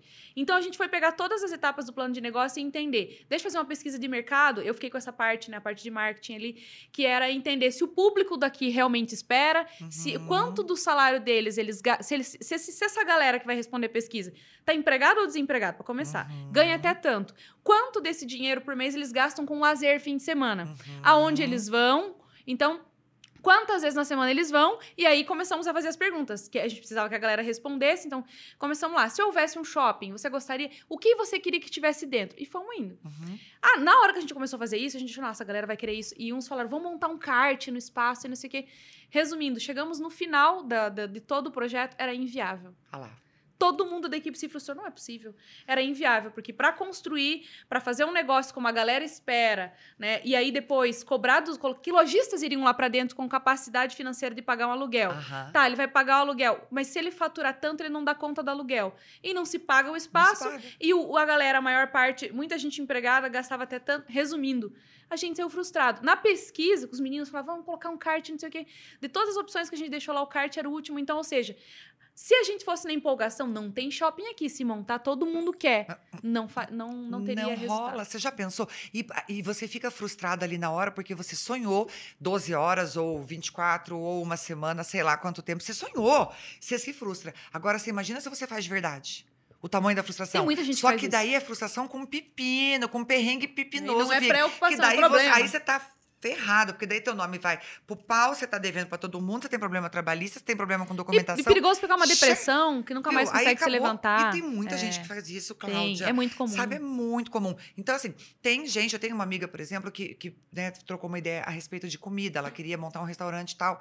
E eu, eu sempre digo, né, vamos pensar um pouquinho primeiro em ganhar para depois gastar? Vamos trabalhar com a desmaterialização? Você quer vender comida? Você o que, que, você quer? Você quer um restaurante ou você quer vender comida? Não, eu quero vender comida. Então você não precisa de um restaurante. Pode fazer um delivery. Você é. começa a vender primeiro. É. Você dá o gostinho, vê se as pessoas querem teu, teu produto, entrega em casa. Cada semana você faz um cardápio, vai testando o que vende, o que não vende, coisa mais cara, coisa mais barata, vai fazendo um nome. A hora que você vê, você monta, aí você materializa o negócio, né? E foi o que ela fez. Ela me ouviu e deu que super bacana, certo. E deu super bacana. certo. Aí, e pra, graças a Deus, não abriu mesmo porque veio a pandemia. Se tivesse aberto, então, judiação. E muita gente fez isso, abriu um pouco antes da pandemia e teve maior problema. É. Aí é um, um, fator chamado azar também que foge, né? Ninguém festas, imaginava, né? Mas você vê, é, você tem que pensar assim, tá, você quer. O que, que você quer vender? É, você quer vender comida, comida ou você quer, quer ter um restaurante? o público no restaurante, que é diferente. Para realizar o teu sonho de pôr é. uma cortina roxa, um vaso é. verde uhum. e a, o café com coração. Uhum. Porque às vezes o sonho é nosso. É o sonho nosso. Não é o que as pessoas querem. Exato. Não é, é o que isso. as pessoas querem. Né? É isso mesmo. Sabe que é, a, a, gente, a gente falou sobre empreendedorismo no outro episódio, a Adri trouxe a experiência dela que ela começou a fazer rodar primeiro vendendo, para daí fazendo as coisas acontecer. E a, no início, a ideia da jornada múltipla era começar fazendo atendimentos individuais para empreendedoras e tal. E eu falava, cara, como que eu vou investir dinheiro numa coisa que eu nem sei se vai funcionar? E eu comecei assim, eu não tinha um escritório, fui montar o um escritório, falei, vamos, vamos ver como é que vai ser. Vamos testar também a minha capacidade de vender esse serviço. Uhum. Aí a galera me procurava, eu tinha lá um valor X, cobrava lá um valor X. Aí eu falava pra pessoa assim, enfim, atendia ela, fazia a proposta, eu falava, olha, eu estou montando meu escritório. Se você quiser, eu te passo um link da, sei lá, Casas Bahia, da Madeira Madeira, no valor de mil reais, eu tenho lá as, peças, as coisas que eu quero e você vai lá e compra. Eu fui mobiliando o meu, o meu espaço de atendimento dessa forma. Ah, agora eu quero investir nisso, eu não vou. Por quê? Porque eu não queria receber em 10 vezes da pessoa, porque senão não faria sentido, mas eu precisava é, criar ali, construir, construir né, montar o meu negócio. E eu comecei assim. Hoje, claro, desmaterializou completamente. Hoje é tudo online, tem a possibilidade, mas assim, é isso que eu falo. É, a gente chama isso de vender. É como se fosse vender um imóvel na planta. É. Faz a ideia do teu negócio, faz uma pesquisa de mercado, valida com as pessoas, vê se ela vai querer, faz o MVP que a gente fala, uh -huh. né? Mínimo produto viável uh -huh. lá. Vê se é possível antes de você dar toda a cartada, antes. botar tudo que você tem, as suas, as suas economias e se perder e daí se frustrar completamente. Completamente, é. Cláudia. E aí, muitas vezes, você não consegue sair do novelo, você não acha a ponta do novelo para resolver tua vida. Você fica amarrada, aí vai, teu nome vai pro pau, o nome do teu, teu marido vai pro pau, do filho, daqui a pouco não tem mais nome de ninguém para fazer mais nada. Aí você não consegue pegar crédito para poder sair daquilo, porque você já se. É, aí vira uma bola de neve. Exatamente. Aí a pessoa. Aí, aí você fica depressiva, daí você já não quer cuidar da sua saúde, daí você já. Por isso que eu falo, é, quando a coisa começa a caminhar para dar certo, a tendência é que dê tudo Isso. certo. Quando começa a caminhar para degringolar, infelizmente vai tudo Por degringolando. isso que levou sete anos, por isso que leva 21 anos pra chegar nesse patamar. Por isso que hoje, como eu estava falando, hoje eu vivo uma fase mais plena da minha vida. Hoje eu tenho pessoas na minha equipe, inclusive, que, tem isso. tem é. competência, conhecimento para fazer o que estão fazendo e eu delego com o pé nas costas e saio feliz. Eu estava participando de um evento nesse final de semana eh, em Itapema de mulheres em- empreendedoras inspirando mulheres. Em plena sexta-feira eu estava lá e o bicho pegando, porque a aula começa hoje do- da faculdade. O, a aula inaugural é hoje, quinta voltou ao colégio. Ah, Ninguém nem me ligou para falar nada. Tudo fluiu. Tudo fluiu, Cláudia. É aí que você Mas vê. é um tempo também, porque Meu até você Deus. chegar nesse Ai, patamar. quantas a galera vezes- fala: ah, mas é que tem quem faça. Mas, poxa, você, não era você que fazia conciliação bancária Ué, pra chegar que? nesse nível? Quantas vezes de, de, ter- de- vai começar a aula, férias, calendário, me ligam, tal coisa deu errado, não sei o quê. Professor que tinha que dar disciplina de não sei o quê, não vem mais. O outro, nananã, é, essa turma é, não fechou. Era assim, é, é, a gente não conseguia relaxar. Então, agora, de uns dois, três anos para cá, para mim, tá, tá melhor nesse sentido. Eu tô, tô conseguindo ter mais qualidade. Foi quando surgiu a ideia do Paraguai, por exemplo. Porque você tem cabeça para pensar longe, para não ficar ali resolvendo pepininho, coisinha Isso, que pra pensar estrategicamente. desconsome. Você tem que ter o empreendedor, o dono, a pessoa que quer crescer. E eu falo de novo, não é crescer para ganhar mais dinheiro, é crescer para você se sentir cada vez mais forte, cada vez, cada vez sabe, mais realizado. Sim. Se a gente não tem a cabeça fresca, e eu não preciso ficar me consumindo, escrevendo ofício, fazendo planilha, Não. vendo se, Se quantos, quantos gramas de também. café gasta por mês, se dá. Eu tenho quem faça isso, eu vou conseguir pensar grande, eu vou Exato. conseguir ir lá para o México, igual eu vou agora em fevereiro, para trazer mais tecnologia no ensino. Eu vou conseguir ir para a Disney fazer uma gestão é, que, eu, que eu fui fazer, né? Aprender gestão de a- a- liderança, de né? Liderança modelo de uma maneira Disney. do modelo É. Disney. Eu vou conseguir ir para um evento como eu fui, conhecer um monte de mulher, ampliar meu network. De, Que é importantíssimo e que muitas mulheres empreendedoras acabam é, negligenciando essa parte, essa etapa. Eu falo assim, tem muita construção das coisas que eu consegui, das conquistas que eu tive, dos lugares que eu consegui chegar, foi de networking. Foi de network. Com toda certeza, né? Eu, eu- você, Cláudia, eu fico pensando, meu Deus, como eu admiro. Eu já falei, eu vou falar até publicamente aqui, porque você foi muito corajosa. Separa, muda de cidade. Você, você não tinha emprego fixo. Bota você é empreendedora né? de garra mesmo. Nas Gente, você tá achando que é fácil chegar- vir para Curitiba? Meu Eu Deus. mudei, eu mudei de cidade, eu, eu sabia no máximo onde que tinha uma farmácia e um, um mercado pró- próximo, de onde eu fui morar. E aí fui descobrindo aos poucos, né? E aprendendo a andar e rodar, porque é uma cidade diferente, muito maior, muito maior do que eu morava, com toda a, a- o peso emocional que tava, havia saído de uma separação e, e tendo que suprir os dois filhos. Então, assim, pegamos assim com toda a expectativa de você criar novos, novas conexões, amizades. Um mês depois veio a pandemia, a gente se isolou dentro do apartamento. Um apartamento que hoje é o tamanho da, da, minha, da sala da minha casa. Então, assim, tem toda essa mudança. É. Mas quando você quer uma coisa e você vai fundo nisso, e, e a e eu, tenho uma, eu, eu tenho uma coisa que eu tenho afinidade contigo, que é isso. Quando você quer uma coisa, eu me lembro assim, porque pra quem não sabe, eu também trabalhei com a Paula coordenando o Centro de Empreendedorismo da faculdade, Verdade. da FATEB? E produção, Verdade. vocês que não sabem. Verdade. Então eu conheço um pouco dessa história e eu me lembro do dia que a Paula chegou pra contar o negócio do Paraguai. Ainda não era oficial. Aham. E a gente tava, acho que, numa reunião. E eu lembro que a gente abaixou assim. Eu não, eu não lembro o que, que era. Eu acho que era algum treinamento, alguma coisa para os coordenadores de curso. Que eu tava junto, e daí você, daí você começou a falar, tô vendo, eu tava no Paraguai, tô vendo uns negócios assim. E eu falei, como assim? Daí você falou, eu não sei. Eu sei que tal dia a gente teve a ideia, começou a pesquisar, eu fui parar até no gabinete e não sei de quem. Do vice, do vice não, no gabinete do assessor do presidente. Do presidente Foi. do Paraguai. Do eu Paraguai. falei, como assim? Verdade, foi. E sabe por quê, Cláudia, que eu acho que você deu certo aqui e por que que as coisas dão certo pra gente, pra mim, e, né, enfim, pra Fateb? É, claro, pelo perfil da pessoa que, que tem garra e que não desiste fácil, né? Porque desistir não é uma opção. Mas assim, o mundo é feito, na minha opinião, tá? De boas ideias e bons relacionamentos. Se você tem boas ideias e bons relacionamentos, cara, você vai longe. Porque é network, você tem que saber com quem você fala. Você veio pra cá, você tinha o quê? Uma empresa, um contrato, um nada, mas você conhecia um monte de gente. É. E você tinha um monte de ideia na tua cabeça que você podia Sim. pôr no papel, é, tirar do papel e pôr pra funcionar. E é o que você tinha. aí, é o que eu tinha, exatamente. Porque o empreendedor, ele tem isso. Quando você muda, é, ou no digital, ok, agora as, as coisas já estão acontecendo. Para onde eu for, eu, eu gosto muito desse meu formato de trabalho. Eu vou embora para Europa, eu continuo trabalhando e atendendo a galera daqui, por exemplo.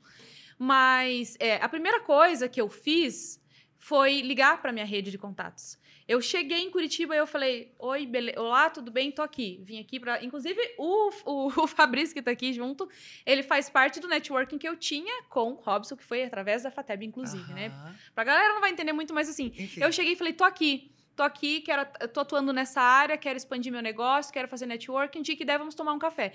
E fui tomar café com a galera que eu conhecia. E as coisas foram fluindo. eu só sei que sim, até esses dias atrás é, eu tive a oportunidade de fazer uma live com o professor Carlos Júlio, que foi colunista anos da CBN, foi 11 anos da CBN é, é, escritor, é uma pessoa super conhecida no mercado. E eu falei, cara, que massa. Pouquíssimo tempo, assim, tá de, de, contato, já tava fazendo live. Então, assim, é, hoje eu olho as lives que ele faz com o Mário Sérgio Cortella, com o Bernardinho. eu falo, nossa, tem eu no meio. Ele fez uma live comigo. Entende? Assim, então eu fiquei muito feliz por isso. Mas por quê? Como é que, ah, não, ele bateu na minha porta e falou: olha que legal, você tem talento, menina, vamos fazer uma live? não. Capaz. Porque em algum momento eu tava lá conversando, conhecendo pessoas, me apresentando pessoas. Então isso é muito bacana. É, e é o que eu falo, não queime o seu filme, não feche portas, não é fazer qualquer barraco, brigar por qualquer coisa, porque o mundo dá voltas e você precisa das pessoas. É, que a galera tá muito nessa vibe. Qualquer coisinha vai na rede social e detona. Aca, ofende as pessoas. É, as, né? a intolerância as tá empresas, tá as instituições. Ou empresas. Ah, mandou uma pizza um dia que atrasou, vou lá e meto pau Faz na um rede escândalo, social. Ah, é. Sabe? Daí o que, que você é. quer? Daí um dia você, você vai estar tá sentada com o cara que é o dono da pizzaria, que agora ele já tá no outro negócio, que não sei o quê, e você vai ficar com vergonha Exato. e as portas vão se fechar. Então, eu acho assim, tem que, as pessoas têm que saber fazer bom uso da razão é, e não ficar queimando o filme. Deixe portas abertas, porque o mundo é feito de boas ideias e de bons relacionamentos. Exatamente. É uma... E me fala mais um pouquinho antes da gente fechar aqui sobre o programa de TV. Ai. Como tem sido para ah você? Relacionamentos. O que, que aconteceu, Cláudia? Eu fiz um bazar. Você viu lá o close de Vi, Paula Pontara? acompanhei tudo. Foi muito bacana. Fez uma doação muito grande, né? Bem expressiva. Menina, vendi 25 mil reais num sábado. Deu para comprar mil cobertores. Muita coisa. Tudo, é, tudo começou porque, assim, a gente já fazia isso. Eu e a minha irmã com as nossas roupas para colaboradores da, da FATEB, né? Só que aí eu pensei, gente, eu queria fazer um negócio maior. Queria fazer um negócio maior para mais gente. E, e aí eu pensei, poxa, mas eu, a minha irmã tá morando fora, né? Ela tá com outro negócio, hoje eu tô aqui sozinha. Só que eu uso roupa G, eu sou muito grandona, assim, né? É, se eu fizer um bazar Diga-se com... de passagem magra, mais alta. Porém, alta. magra. Normal, né? Vamos dizer assim. Eu, bem assim, eu tenho 1,75m, eu sou muito alta mesmo. E, e, assim, eu falei: se eu fizer um bazar só com roupa G, um monte de gente vai ficar frustrado, porque só vai ter uhum. roupa G e sapato 38, né? Não vai dar certo. Aí eu comecei a pedir para umas amigas: P, PP, M, GG. E aí, uma, uma amiga minha, que é minha comadre, falou assim: Paula, por que você não vamos falar para as lojas? Deve ter gente com loja, com, com estoque que não vende, que está encalhado. É por uma boa causa. Eu falei, meu Deus, que é verdade. Quer liquidar e doar, é. Quer liquidar. Aí eu falei com uma loja, uma só. Quando eu vi, tinha outras me mandando sem eu pedir. Depois falei com outra, veio roupa, veio óculos, veio bolsa, veio não sei o quê. Não, eu vi que foi um sucesso. Foi uma um sucesso. loucura, coisa de grife, coisa top, coisa chique. Aí as, as pessoas, que, que amiga da amiga, nem eram mais as minhas, doando, quero doar, quero ajudar, quero doar, quero ajudar. Aí eu sei que, claro, né, Cláudia, você conhece a FATEB, a estrutura, a estrutura que a gente tem, a equipe que a gente tem. Então, foi fácil, entre aspas, fazer tudo isso, porque é muita gente para ajudar. Para ajudar. Só que, claro, que tudo precisa de um comando. As coisas. Você não põe uma orquestra para tocar sozinha se você não tiver um maestro. Sim. Né? Então, assim, eu tava com esse projeto, eu, eu, eu, assim, eu fui dormir com ele na minha cabeça e acordei com ele na minha cabeça, até com a cor, com a logo, com o jeito que eu queria. Aquela cor que veio que depois virou a tua marca? Que virou minha marca. É não, na verdade, eu tinha essa marca, só que eu não tinha explorado muito ela. Hum, Aí eu quis transformar tinha. a marca no closet, entendeu? Com o. Com, com o, o, o cabide, cabide uhum. usando a mesma cor, que eu tinha feito um estudo de cores e tal. É, closet, Paula Pontara. Quem me deu a ideia, créditos, vou falar aqui ao vivo foi a Dani Betinha, ela estava me maquiando para fazer a formatura e ela deu a ideia de fazer um bazar com as minhas roupas Como eu falei, eu já fazia na FATEB, só que eu falei, Dani, é, mas eu, um bazar gratuito? Ela, não, louca, se você der gratuito, vai ter fila na porta da tua casa e o povo você está piando. Aham. Você tem que vender. Eu falei, mas eu não me Do sinto... teu primeiro bazar foi essa ideia? É isso? Não, assim, Ah, eu tá. fazia na FATEB, eu e a Flávia, lembro. vendendo por um preço baratinho, Bem baixo. muito baixo, só para funcionários. Tá. Quando a Dani deu a ideia de fazer esse, eu achei que ela estava me dando a ideia de fazer uma coisa gratuita para as pessoas. Ah, entendi. Pra não, o que população ela toda. dizendo era para abrir para a população. Para abrir para a ah, população. ok, olha que bacana. Aí eu falei, Outra cabeça de empreendedora. Outra cabeça de empreendedora. Eu falei, Dani, mas gratuito? Dela, não, você tem que vender. Aí eu falei, mas eu não me sinto bem vendendo e pegando dinheiro para mim, porque o que eu fazia na FATEB, eu comprava cobertores. Ela falou, então faz a mesma coisa. Vende, vende as Sim. roupas e compra, porque se você der Sim. gratuito vai ser um horror. O povo se estapeando para pegar não, roupa é. gratuita. Não pode, Com né? certeza. Não dá certo. E às vezes nem dá tanto valor como quem Nem vai dá tanto comprar. valor. É. Não, então nós vamos vender então e comprar cobertor. Resumindo, eu botei uma meta na minha cabeça que eu ia vender 20, que eu que- queria comprar mil cobertores. Cada cobertor custava 25 reais. Eu vendi 25 mil, Cláudia. E faturou 25 Num sábado, num sábado de pandemia. Aí a TV foi filmar.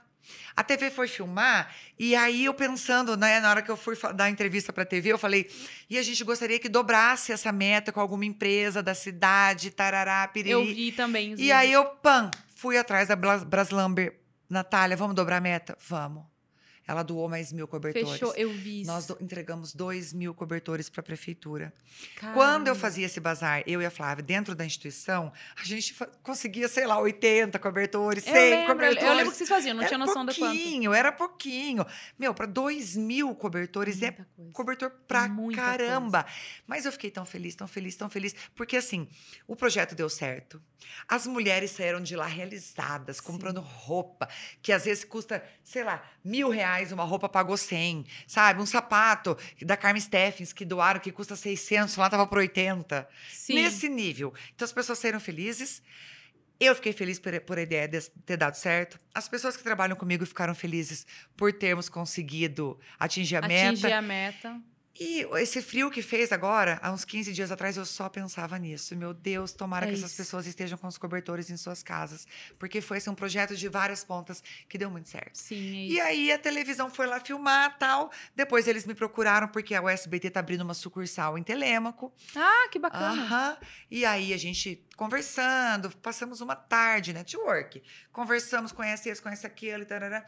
Ele disse, Paula, você é muito comunicativa. Você não quer fazer um, parte de um programa que passa todas as manhãs voltado para mulheres, mães, e falar sobre educação? Falei, mas é claro que eu quero. já tô lá, já tô com a roupa Já de tô ir. com a roupa de já ir. tô com a roupa de ir. E aí foi. Aí a gente Que tem essa, parceria, tem essa parceria todas as quartas, então. Eu eu falo sobre. O, quadro é Educação para o Futuro.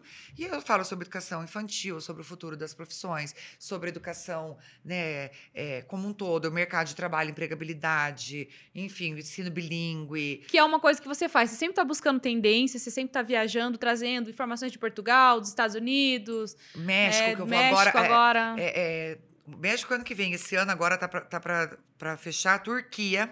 Olha só. para ver tecnologia na medicina.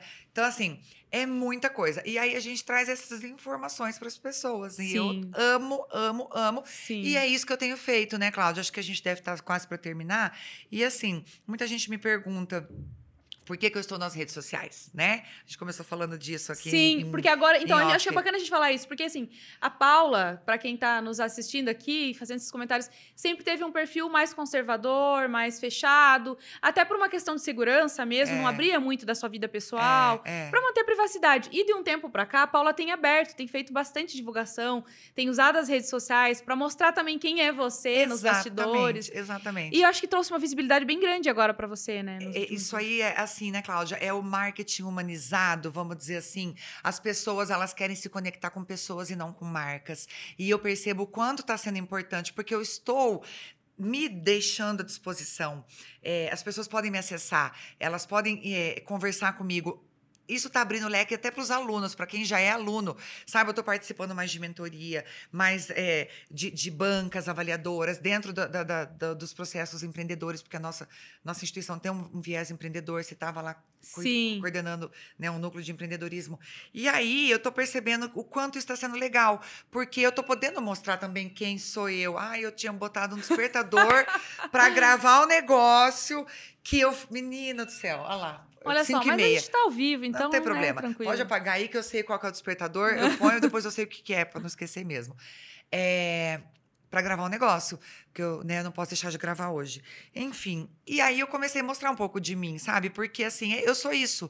Eu sou mãe, eu sou mulher, eu sou pessoa, eu sou ser humano, eu sou, eu sou empreendedora, eu sou profissional, eu sou amiga, é, eu gosto de me cuidar, eu sou tudo isso. Então, eu não sou uma pessoa radical em nada. Você nunca vai me ver assim, ai, a Paula agora tá neurótica, só sabe malhar e comer batata doce. Eu não sou assim.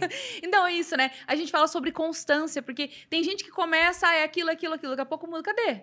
Uhum. Já foi. Já Aí foi. daqui a pouco outra coisa. É. É, isso, Ah, é isso. Agora a pessoa só sabe. Nossa, agora a pessoa fica falando lá de não sei o que, bilíngue, e só sabe falar disso. Também não sou dessas. Para mim é um pouquinho de cada, mas a constância. Sim. Eu vou ser sempre assim. O meu jeitão, Paula, é esse jeitão de quando eu era criança que eu comecei falando. Você sabe o que eu achei esses tempos atrás? Quando eu era criança, e a gente começou falando disso, né? Eu tinha. é, minha família é muito bem relacionada politicamente, né? Muitas pessoas ali importantes estavam sempre dentro da minha casa, da minha família.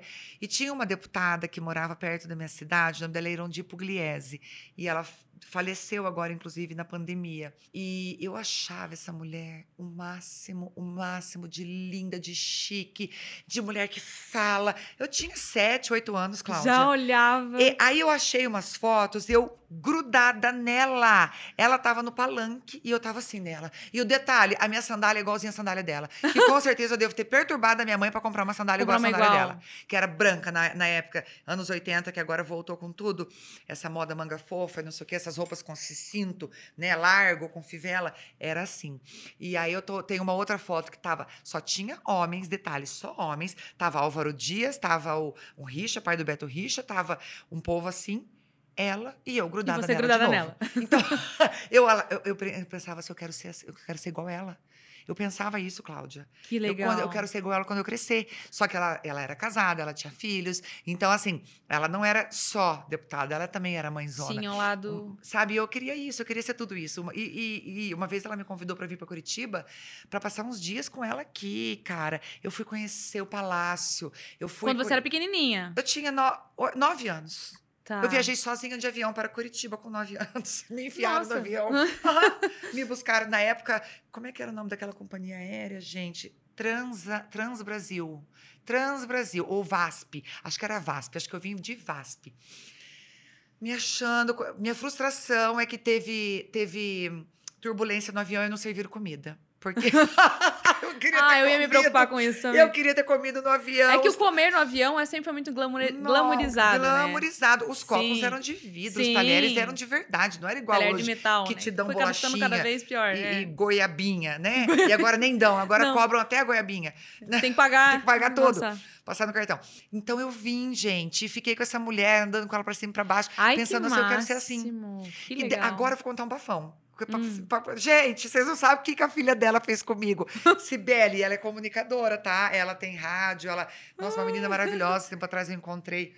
Eu tinha nove anos. Vamos trazer a Cláudia. Sibeli aqui pro nosso podcast, né, Ah, Fabrício? vamos. Que vamos, bacana. Vamos, porque a hora que ela viu eu contando, ela vai lembrar. E ela E não eu- tinha ciúme de você, não? Com a Ah, mãe eu dela? acho que não, porque ela era pirralha. Então ela Ah. meio que também. Ela meio que brincou comigo, igual eu fazia com a Flávia, ela fez comigo. Olha o que essa menina fez comigo, gente. Ela tinha 14.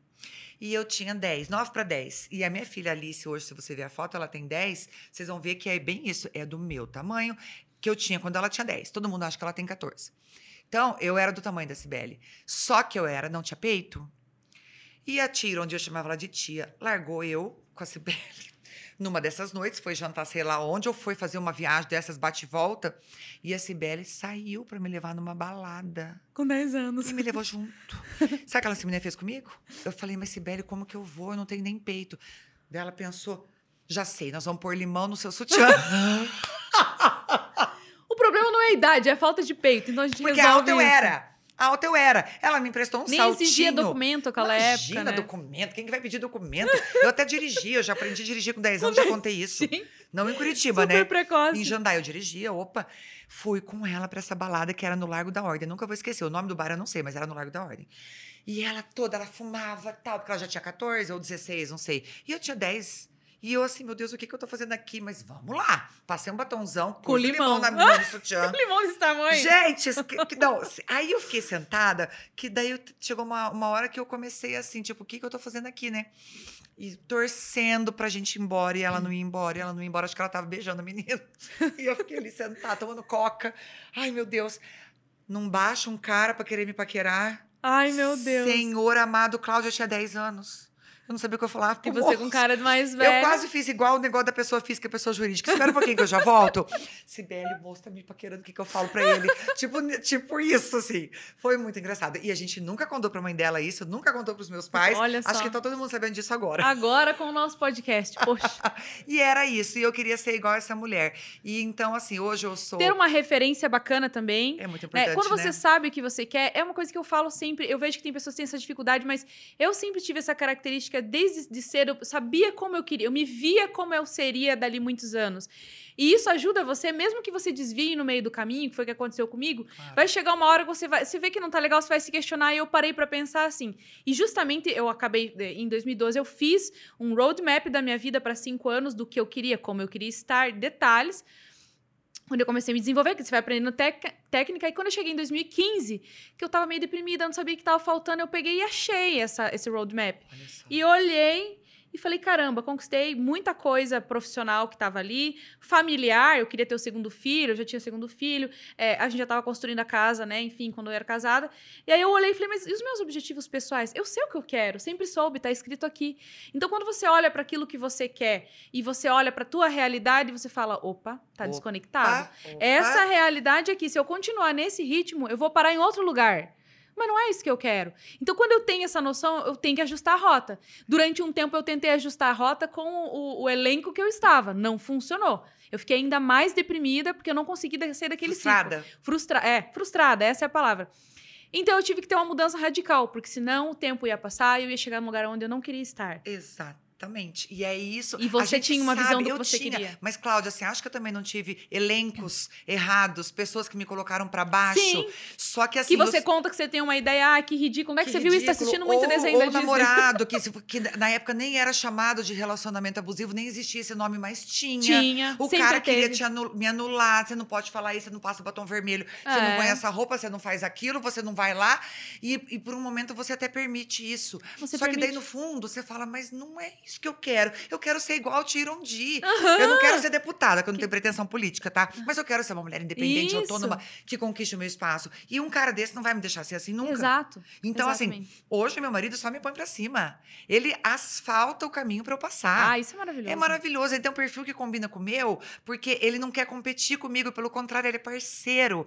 Ele é introspectivo, eu sou espontânea, E ele não se jeitão. importa de você ser espontânea. É pelo O problema contrário. é isso. Ele me põe. Vai lá você, fala você, vai você. Ele é assim. Quem quer ser o líder? Vai você. Vai você. É, é, A gente, é assim- ele é assim comigo. E dá super. Uhum. E eu super falo, amor, onde nós vamos jantar? Você que sabe. Amor, nós vamos viajar pra onde? Você que sabe. Ele é assim. Que e deu legal. certo, sabe? E você vê nele a força que você, como uma mulher forte, também tem as suas fraquezas, também você também quer se sentir segura. E ele te traz essa segurança. Porque os homens acham que a mulher que é forte, ela quer um homem mais forte que ela pra se sentir segura. E na verdade, não. Às vezes a gente procura alguém que seja diferente completamente do que nós somos. E tem que ser muito Porque macho pra pegar mulher igual nós, Cláudia. tem que ser muito macho, Tem sabe por quê? Porque os homens têm medo. Os homens têm medo. Ah, 90%, eu converso com um monte de mulher que é bem resolvida, que E não estudou, consegue se relacionar. Não consegue, porque os homens fogem, fogem. E às vezes vê um cara com um perfil mais introspectivo e, e, e pode achar que o cara é o fraco da relação e é totalmente o Ah, é, contrário. mas eu, eu preciso ser um banana pra dar Que certo com banana o você? quê? É a força, é muito É. macho, meu é filho. É isso. o que o meu marido é. É a força que eu preciso ter, porque eu não sou autossuficiente. Eu sou uma mulher, eu tenho TPM, eu sou frágil, eu choro, eu tenho frustração. Tem hora que dá tudo errado pra mim. Tem dia que eu me sinto feia, tem dia que eu me sinto incapaz, tem dia que eu me sinto inútil, tem dia que eu não consigo nada dar certo, tem dia que nem uma roupa fica boa, tem dia que eu falo Aham. umas merda, faço umas cagadas no trabalho ou sei lá onde, e eu tenho alguém pra me acolher e me apoiar. É, é sobre isso. Paulo, eu falei isso pro Dr. Marcelo. Eu falei, Dr. Marcelo, é assim mesmo. Porque tem dias que você acorda é, com um problema que você acha que é o fim do mundo, que você tá dentro de um buraco, que você não vai sair daquilo, que tudo. Enfim. Passa dois, três dias, você acorda querendo dominar o mundo. Então a gente tem dessas também. Só que é, a- você quer alguém que seja do seu lado, que te apoie, que te incentive, que, ou torça com você quando você tá querendo dominar o mundo. Mas quando você não tá, que a pessoa te acolha, que ela te apoie e diga vai passar. E não, e não te jogue na cara, tipo, é, cadê a pessoa forte que é você? Porque a sociedade faz muito isso com a mulher que tem um posicionamento mais firme. Exatamente. Quando você cai, e eu passei por isso, quando você fica. Eu tive depressão, então quando você fica numa fase que você tá mais pra baixo, que você pede um conselho, que você acaba abrindo a tua vulnerabilidade, que eu morria de medo, porque toda vez que eu abria, as pessoas falavam assim: ah, não, mas ué, não é você que é forte. Ou É. por que, que você aguenta isso? Você não acha que isso é errado? Você tem que sair. Então, assim, as pessoas julgam muito e a gente vai se fechando. Vai se fechando. Então, quando você tem alguém calmo do, do teu lado, que te apoia, que não te julga, que te, que te diz, vai lá, faz. Não, não, tenta de novo, vai mais uma vez. Isso. Que é isso, tá tudo certo. Aí, você não quer alguém que mostre que é mais forte que você Não. quer. Eu não preciso estar lá, mas quero que você esteja. É, pelo contrário, é, é, é aí que eu falo que eu acho que é a plenitude. Por isso que eu digo, minha vida, assim, sabe, uma fase assim tão, tão maravilhosa de uma colheita, porque não foi fácil. Eu tive relacionamentos muito difíceis, muito frustrantes, porque a frustração ela vem no nível da, da expectativa. E Exato. ó, a gente, a, a Joga a mulher, expectativa lá em cima, a frustração vem no mesmo. Cláudia, que mulher que não sonha, Cláudia. A gente é criança, a gente brinca de neném, a gente troca fralda de neném, a gente O sonha nosso em mindset noiva. é construído para isso. Para isso, É. a Barbie noiva, o dia que a minha mãe comprou pra mim foi assim. "Ah!" Era a maior realização da minha vida, foi a Barbie noiva. A gente quer casar, a gente quer. E aí você põe a expectativa lá em cima, e quanto mais alta a expectativa, mais alta a frustração. E o meu relacionamento talvez tenha dado certo porque eu não pus expectativa.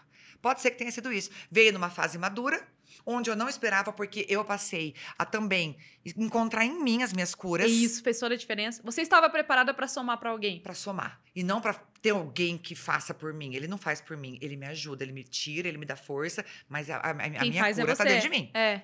Sou eu, né? Eu me amo, eu aprendi a, a- a me, a me valorizar, a ter autoestima que as pessoas não acreditam, mas eu não tinha, porque eu tinha pessoas que me colocavam para baixo. É inacreditável, mas é verdade. É. E, ele- e daí, não, você encontra alguém que te põe pra cima.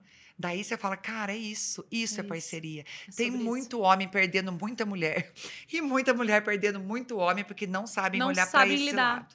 Não sabe Ficam lidar. Morrendo Exato. de medo. morrendo de medo. Incomoda. Eu acho que assim, talvez pensa que quanto mais, quanto, quanto mais a pessoa é, se achar bonita, confiante, menos importância aquela pessoa terá. E é muito pelo contrário, né? Muito Eu, eu acho bacana, assim, eu gosto de levantar as pessoas que estão junto comigo. Por mais forte que eu seja, por mais que eu. Eu, eu, eu sempre sou empolgada, animada, motivada, mas. é, e mesmo que a pessoa esteja nos meus bastidores, eu quero. Eu gosto de levantar quem tá comigo, porque eu tenho certeza que muitas vezes sozinha a gente não consegue chegar não em alguns graça. lugares. E não, não tem, tem graça. graça. Você não poder partilhar- compartilhar com alguém. né, Exatamente. tudo que você transborda. É. Então, eu acho muito bacana isso. E assim, sabe o que é legal? Que a gente realmente tá, tá finalizando aqui. Dessa, eu vejo da parceria de vocês, vocês sempre estão juntos em tudo. Tem as tuas histórias engraçadas, assim, que ele, tipo, porque daí que acontece? A pessoa, ele, o, Thiago, ele é mais introspectivo, mas ele é É. observador. É, é. E já teve algum momento, assim, que como a gente tá muito à frente, você, eu brinco, brincava com a Paula, que a gente ia fazer evento lá, e ela tava num ritmo, ritmo, calma, Paula, já tá tudo certo, tá tudo organizado. Paula, Paula, dá um rebite desse que você anda tomando. você tá num ritmo, A mulher. pessoa é muito acelerada. Porque tá pensando lá na frente, porque as coisas estão acontecendo. E, e, e aí, e às vezes isso faz a gente botar os dois brincos de um lado só. Faz. Faz faz. você eu não sei que a, perceber. que a etiqueta na roupa. etiqueta na roupa. É, é, é. É, eu já saí com. Não, já, teve coisa que não apareceu, mas já saí com meia, um pé de cada meia. Eu também já fiz isso. Eu também já fiz isso. Meu Deus. Tênis. Eu fui na academia com tênis de cada pé. Essa foi pior, né? Acho que Ah, eu, que eu vi você postar, não foi? não- acho que eu postei. Você postou isso? Postei. Falei, gente, o É. que, que é isso? É o nível de loucura máxima, né? Acordei, assim. Então, nem, não tinha, assim, gente, nem um rebite, nem nada. É, acordei. Ah, Mas é. Eu vou contar uma coisa então aqui. Que essa eu não contei pra ninguém. Poucas pessoas estavam no nível de estresse. Eu, quando eu começo um nível de estresse, eu, eu começo a cair, eu começo a ficar meio retardada mesmo. eu bato nas coisas, vivo roxa. E aí, esses tempos, eu tava indo pra Telêmaco, saindo de Curitiba, indo pra Telêmaco, no meio do caminho ia pegar minha irmã em Ponta Grossa, né? Que é bem no meio do caminho. E aí fui, daqui até lá são três pedágios, então dois até Ponta Grossa e um depois que passa. Tá, Fui com a cabeça nesse ritmo, faz muito tempo, faz foi em janeiro, eu acho. tá. Peguei ela em Ponta Grossa e começamos a bater papo no carro e fui indo. Passei um pedágio, conversando. Daqui a pouco eu cheguei num segundo pedágio. Aí eu falei, uai, só tem um pedágio pra ir pra Telemaco, onde que eu tô? Tava voltando pra Curitiba. Meu Deus do céu! Eu estava chegando em casa no último pedágio. Eu, não, não é possível.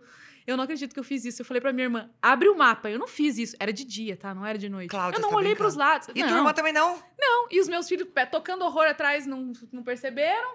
E aquela coisa. E quando eu olhei, olha essa história aí, eu falei pra minha irmã, "Bota- não é possível, bota no mapa. Eu entrei no caminho errado, a gente pegou outro pedágio. Ela falou, não, nós estamos, a gente deveria estar a meia hora da minha cidade. Nós estamos a três horas. Cláudia, isso aí eu vou te falar, tá? Vou fazer uma Fiz análise psicológica. Você, você tá- você não quer telêmaco. Você não quer telêmaco, Eu tô gata. fugindo de Você tá jeito. fugindo de. Olha, Cara, teu quando eu olhei, eu falei, falando. Eu tenho mais três horas pra Eu não voltar. acredito já que tô eu fiz isso. Eu não acredito. seis horas pra chegar em casa. Gente do... Ah, mas isso é bom, é história pra contar. Você ia perguntar alguma coisa do Thiago, de história assim? Que se você tinha essas histórias assim, que você tava maluco- malucona e ele te puxava e falava, calma, olha. Tem aí." uma história que não é de puxar e falar calma, mas é pra você ver o nível como é nosso relacionamento. Bom, você você mesma falou, eu tenho 1,75m, sou loira, acho que é uma pessoa que não passa despercebido, né? Então, um poste, como a minha irmã diz, um poste loira passando. A gente foi numa reunião do MEC uma vez com o secretário. E conversando na época que a gente estava atrás de, de, de coisas para o curso de medicina. Até ele acabou emprestando a impressora para a gente fazer um ofício na hora ali, que não estava programado, e a gente fez tal. E aí passou mais ou menos um ano, um ano e pouco, teve um jantar lá em Brasília. E a gente foi. E alguém nos chegou e falou: "Ah, quero apresentar para vocês o, o professor Rubens, Paula, doutor Tiago. Daí a gente falou. A gente já teve com você. Aí o Rubens falou assim: Eu lembro, de você eu não lembro, mas eu lembro dela. Aí, Aí o meu marido, ah, claro que você ia lembrar, né? Você não é bobo, né? Você vai lembrar com essa cara de tongo aqui? Então, assim, ele ficou vermelho. Ele ficou vermelho. Esse Mas também que ele professor. brincou, né? Ah, Claro. o professor ficou vermelho. Ficou, tá? porque ele O pensou assim. não- É, lembrou de mim, não lembrou do meu Lembrou marido. da- É, exato. Entende? exato. Meu marido brincou. Então é levar Sim. numa boa e é ver o ritmo acelerado. Porque eu acho que não é pelo físico só. É porque eu realmente sou muito, muito comunicativa. também. Eu sou muito comunicativa, Cláudia, não tem como, eu sei disso. E essa voz de, de, de traveco piorou tudo. Ninguém esquece, gente. Uma não dá pra passar trote. Não, dá pra passar trote. Paula, para que você tá. que eu sei Ai, que é você, né? Falo, todo, to- todo mundo sabendo que é você. Ou então minha irmã, né? Que a voz é igualzinha. É igualzinha. É É, igualzinha, muito engraçado. é. Gente, que maravilhoso. Ai, Ai, Paula, eu amei. Gente, que eu ficaria mais três horas aqui batendo papo. Quero vir mais tem muita vezes. história. Não vai faltar oportunidade de você voltar várias vezes. Da gente trazer a Cibele e contar a história. Opa, e né? mais a pessoas. Flávia. A Flávia, mulheres empreendedoras que eu conheci nesse evento, que eu já conheço. Tem uma que eu já vou indicar, que é a Lumitri, certeza. Depois eu vou te contar a história da Ai, vida dela, que, que é show. incrível. É, e eu tô amando, parabéns pelo teu projeto, parabéns. Obrigada. Eu acho que vai dar muito certo. E eu já falei tanto que eu te admiro pela tua coragem, ousadia e vontade de ser feliz. Eu sempre falava pra Cláudia: eu sou a favor do divórcio, tá? Não tá feliz, separa. É que a Paula foi uma das pessoas que me apoiou, porque assim, tem tudo aquilo. Por mais que você saiba que o relacionamento já não deu certo, já, já tinha terminado, você fica naquela, como a gente falou, a, gente, a nosso mindset é construído pro casamento. E eu me casei com o meu primeiro namorado. Então, assim, desapegar disso foi muito difícil pra Claro, mim. A gente tem que tentar também, né, Cláudia? E aí você não tem uma referência. Então é aquela do, será que eu me arrisco? Não, mas eu preciso analisar se realmente não tá fazendo mais sentido isso. E isso foi muito bacana. É, para quem não sabe, eu sou formada pela FATEB, isso que é legal falar, né? Foi garota Fateb, Sim, gente! Essa história eu tinha esquecido, olha só. Teve é a uma garota coisa- Fateb, a Cláudia foi, nossa, Não, que a legal! Paula, ela fala, gente, eu fiquei em segundo lugar, mas a Paula, ela ainda, ela já me elegeu a garota. Inclusive, eu falei Não, que eu ia atrás dessas fotos. eu, eu, eu era aluna, e aí quando lançaram a história, pra vocês saberem, a gente, a gente tem A que gente não terminar, consegue mas terminar assim, nosso não, podcast. Não, nosso podcast é infinito. Tá igual a Caverna do Dragão, a gente não, não consegue ir embora. Não, e aí, o que, que aconteceu? Na minha turma, eu me formei em 2010, mas na minha, na, na- eu- era na minha primeira turma, era pra eu ter me formado em 2009, porque eu engravidei da minha primeira filha no primeiro ano de faculdade. Mas eu segui e tal. Mas antes de eu engravidar, teve o concurso que era garota e o garoto Fateb, que era da faculdade. e aí todo mundo veio, pegou um menino da minha sala e eu, ah, não, vocês dois, porque vocês dois são bonitos, porque não sei o quê. Vai os dois. Eu falei, não, gente, que vergonha. Aí quando anunciaram o prêmio, era tipo, sei lá, mil reais em mensalidade. Era. Eu pensei, três mensalidades Era. pagas. Eu vou, não tenho vergonha, ué. Vai que eu ganho, ganho três mensalidades pagas. E fui, desfilei. Mas, gente, eu não ganhei em primeiro lugar, eu não ganhei a mensalidade. Foi muito bacana, eu adorei participar. Uma outra menina ganhou em primeiro, mas a Paula, ela me elegeu, a É, garota, garota Fatep. Ela nunca esqueceu Não disso. tem problema. Eu participei de um concurso de Miss Brotinho quando eu tinha 13 anos. Eu também fiquei em segundo lugar. Mas você é Miss Brotinho Mas eu sou Miss hoje. Brotinho. Pronto, acabou. E é isso aí. É isso. Mas é legal, né? E aquela época, assim, no colégio que eu estudava, já de. De Segundo grau, né, que a gente falou, eu já participava e a galera lembra até hoje. Esses dias eu abri uma caixinha de pergunta pra alguém que me conhecia da minha época de escola e já vieram com: Ah, você era dançarino do tio da escola? Ah, você, você foi a garota, garota, cole, gar- garota CPV, que era o Colégio Presidente Vargas, você que dançava cancan, dança do ventre. Ah, eu tava em todas. Então é acaba que não passa despercebido. É né? perfil, Cláudia. E você é feliz assim, você não pode se anular sendo assim. Por isso que eu falo. E se deixar de ser assim, é aí que você tem que pensar. Por que eu tô deixando de ser assim? O que, que eu tô fazendo com a minha vida? Eu, só eu posso mudar minha vida. Exatamente. Só eu. Exatamente. Gente, mas bacana. parabéns. Amei demais. Muito bom, Paula. Obrigada de coração por todo o conteúdo, que além de conteúdo foi muito agradável. Ai, Eu acho que que, o tempo passou aqui muito rápido. E você sabe que é super convidada para voltar aqui outras vezes, contar outras histórias e trazer novidade. A ideia é que esse podcast siga aí sem tempo para acabar, né, Fabrício? Vai então, obrigada mesmo. certo. E Obrigada. quero fechar aqui esse podcast de hoje, esse episódio maravilhoso, agradecendo a vocês, já pedindo para vocês curtirem o nosso vídeo, já eu vou, vou fazer a propaganda dos gamers lá, né? Ativa o sininho para você receber notificação quando a gente lançar novos episódios e nos acompanha aí nos próximos episódios e até lá.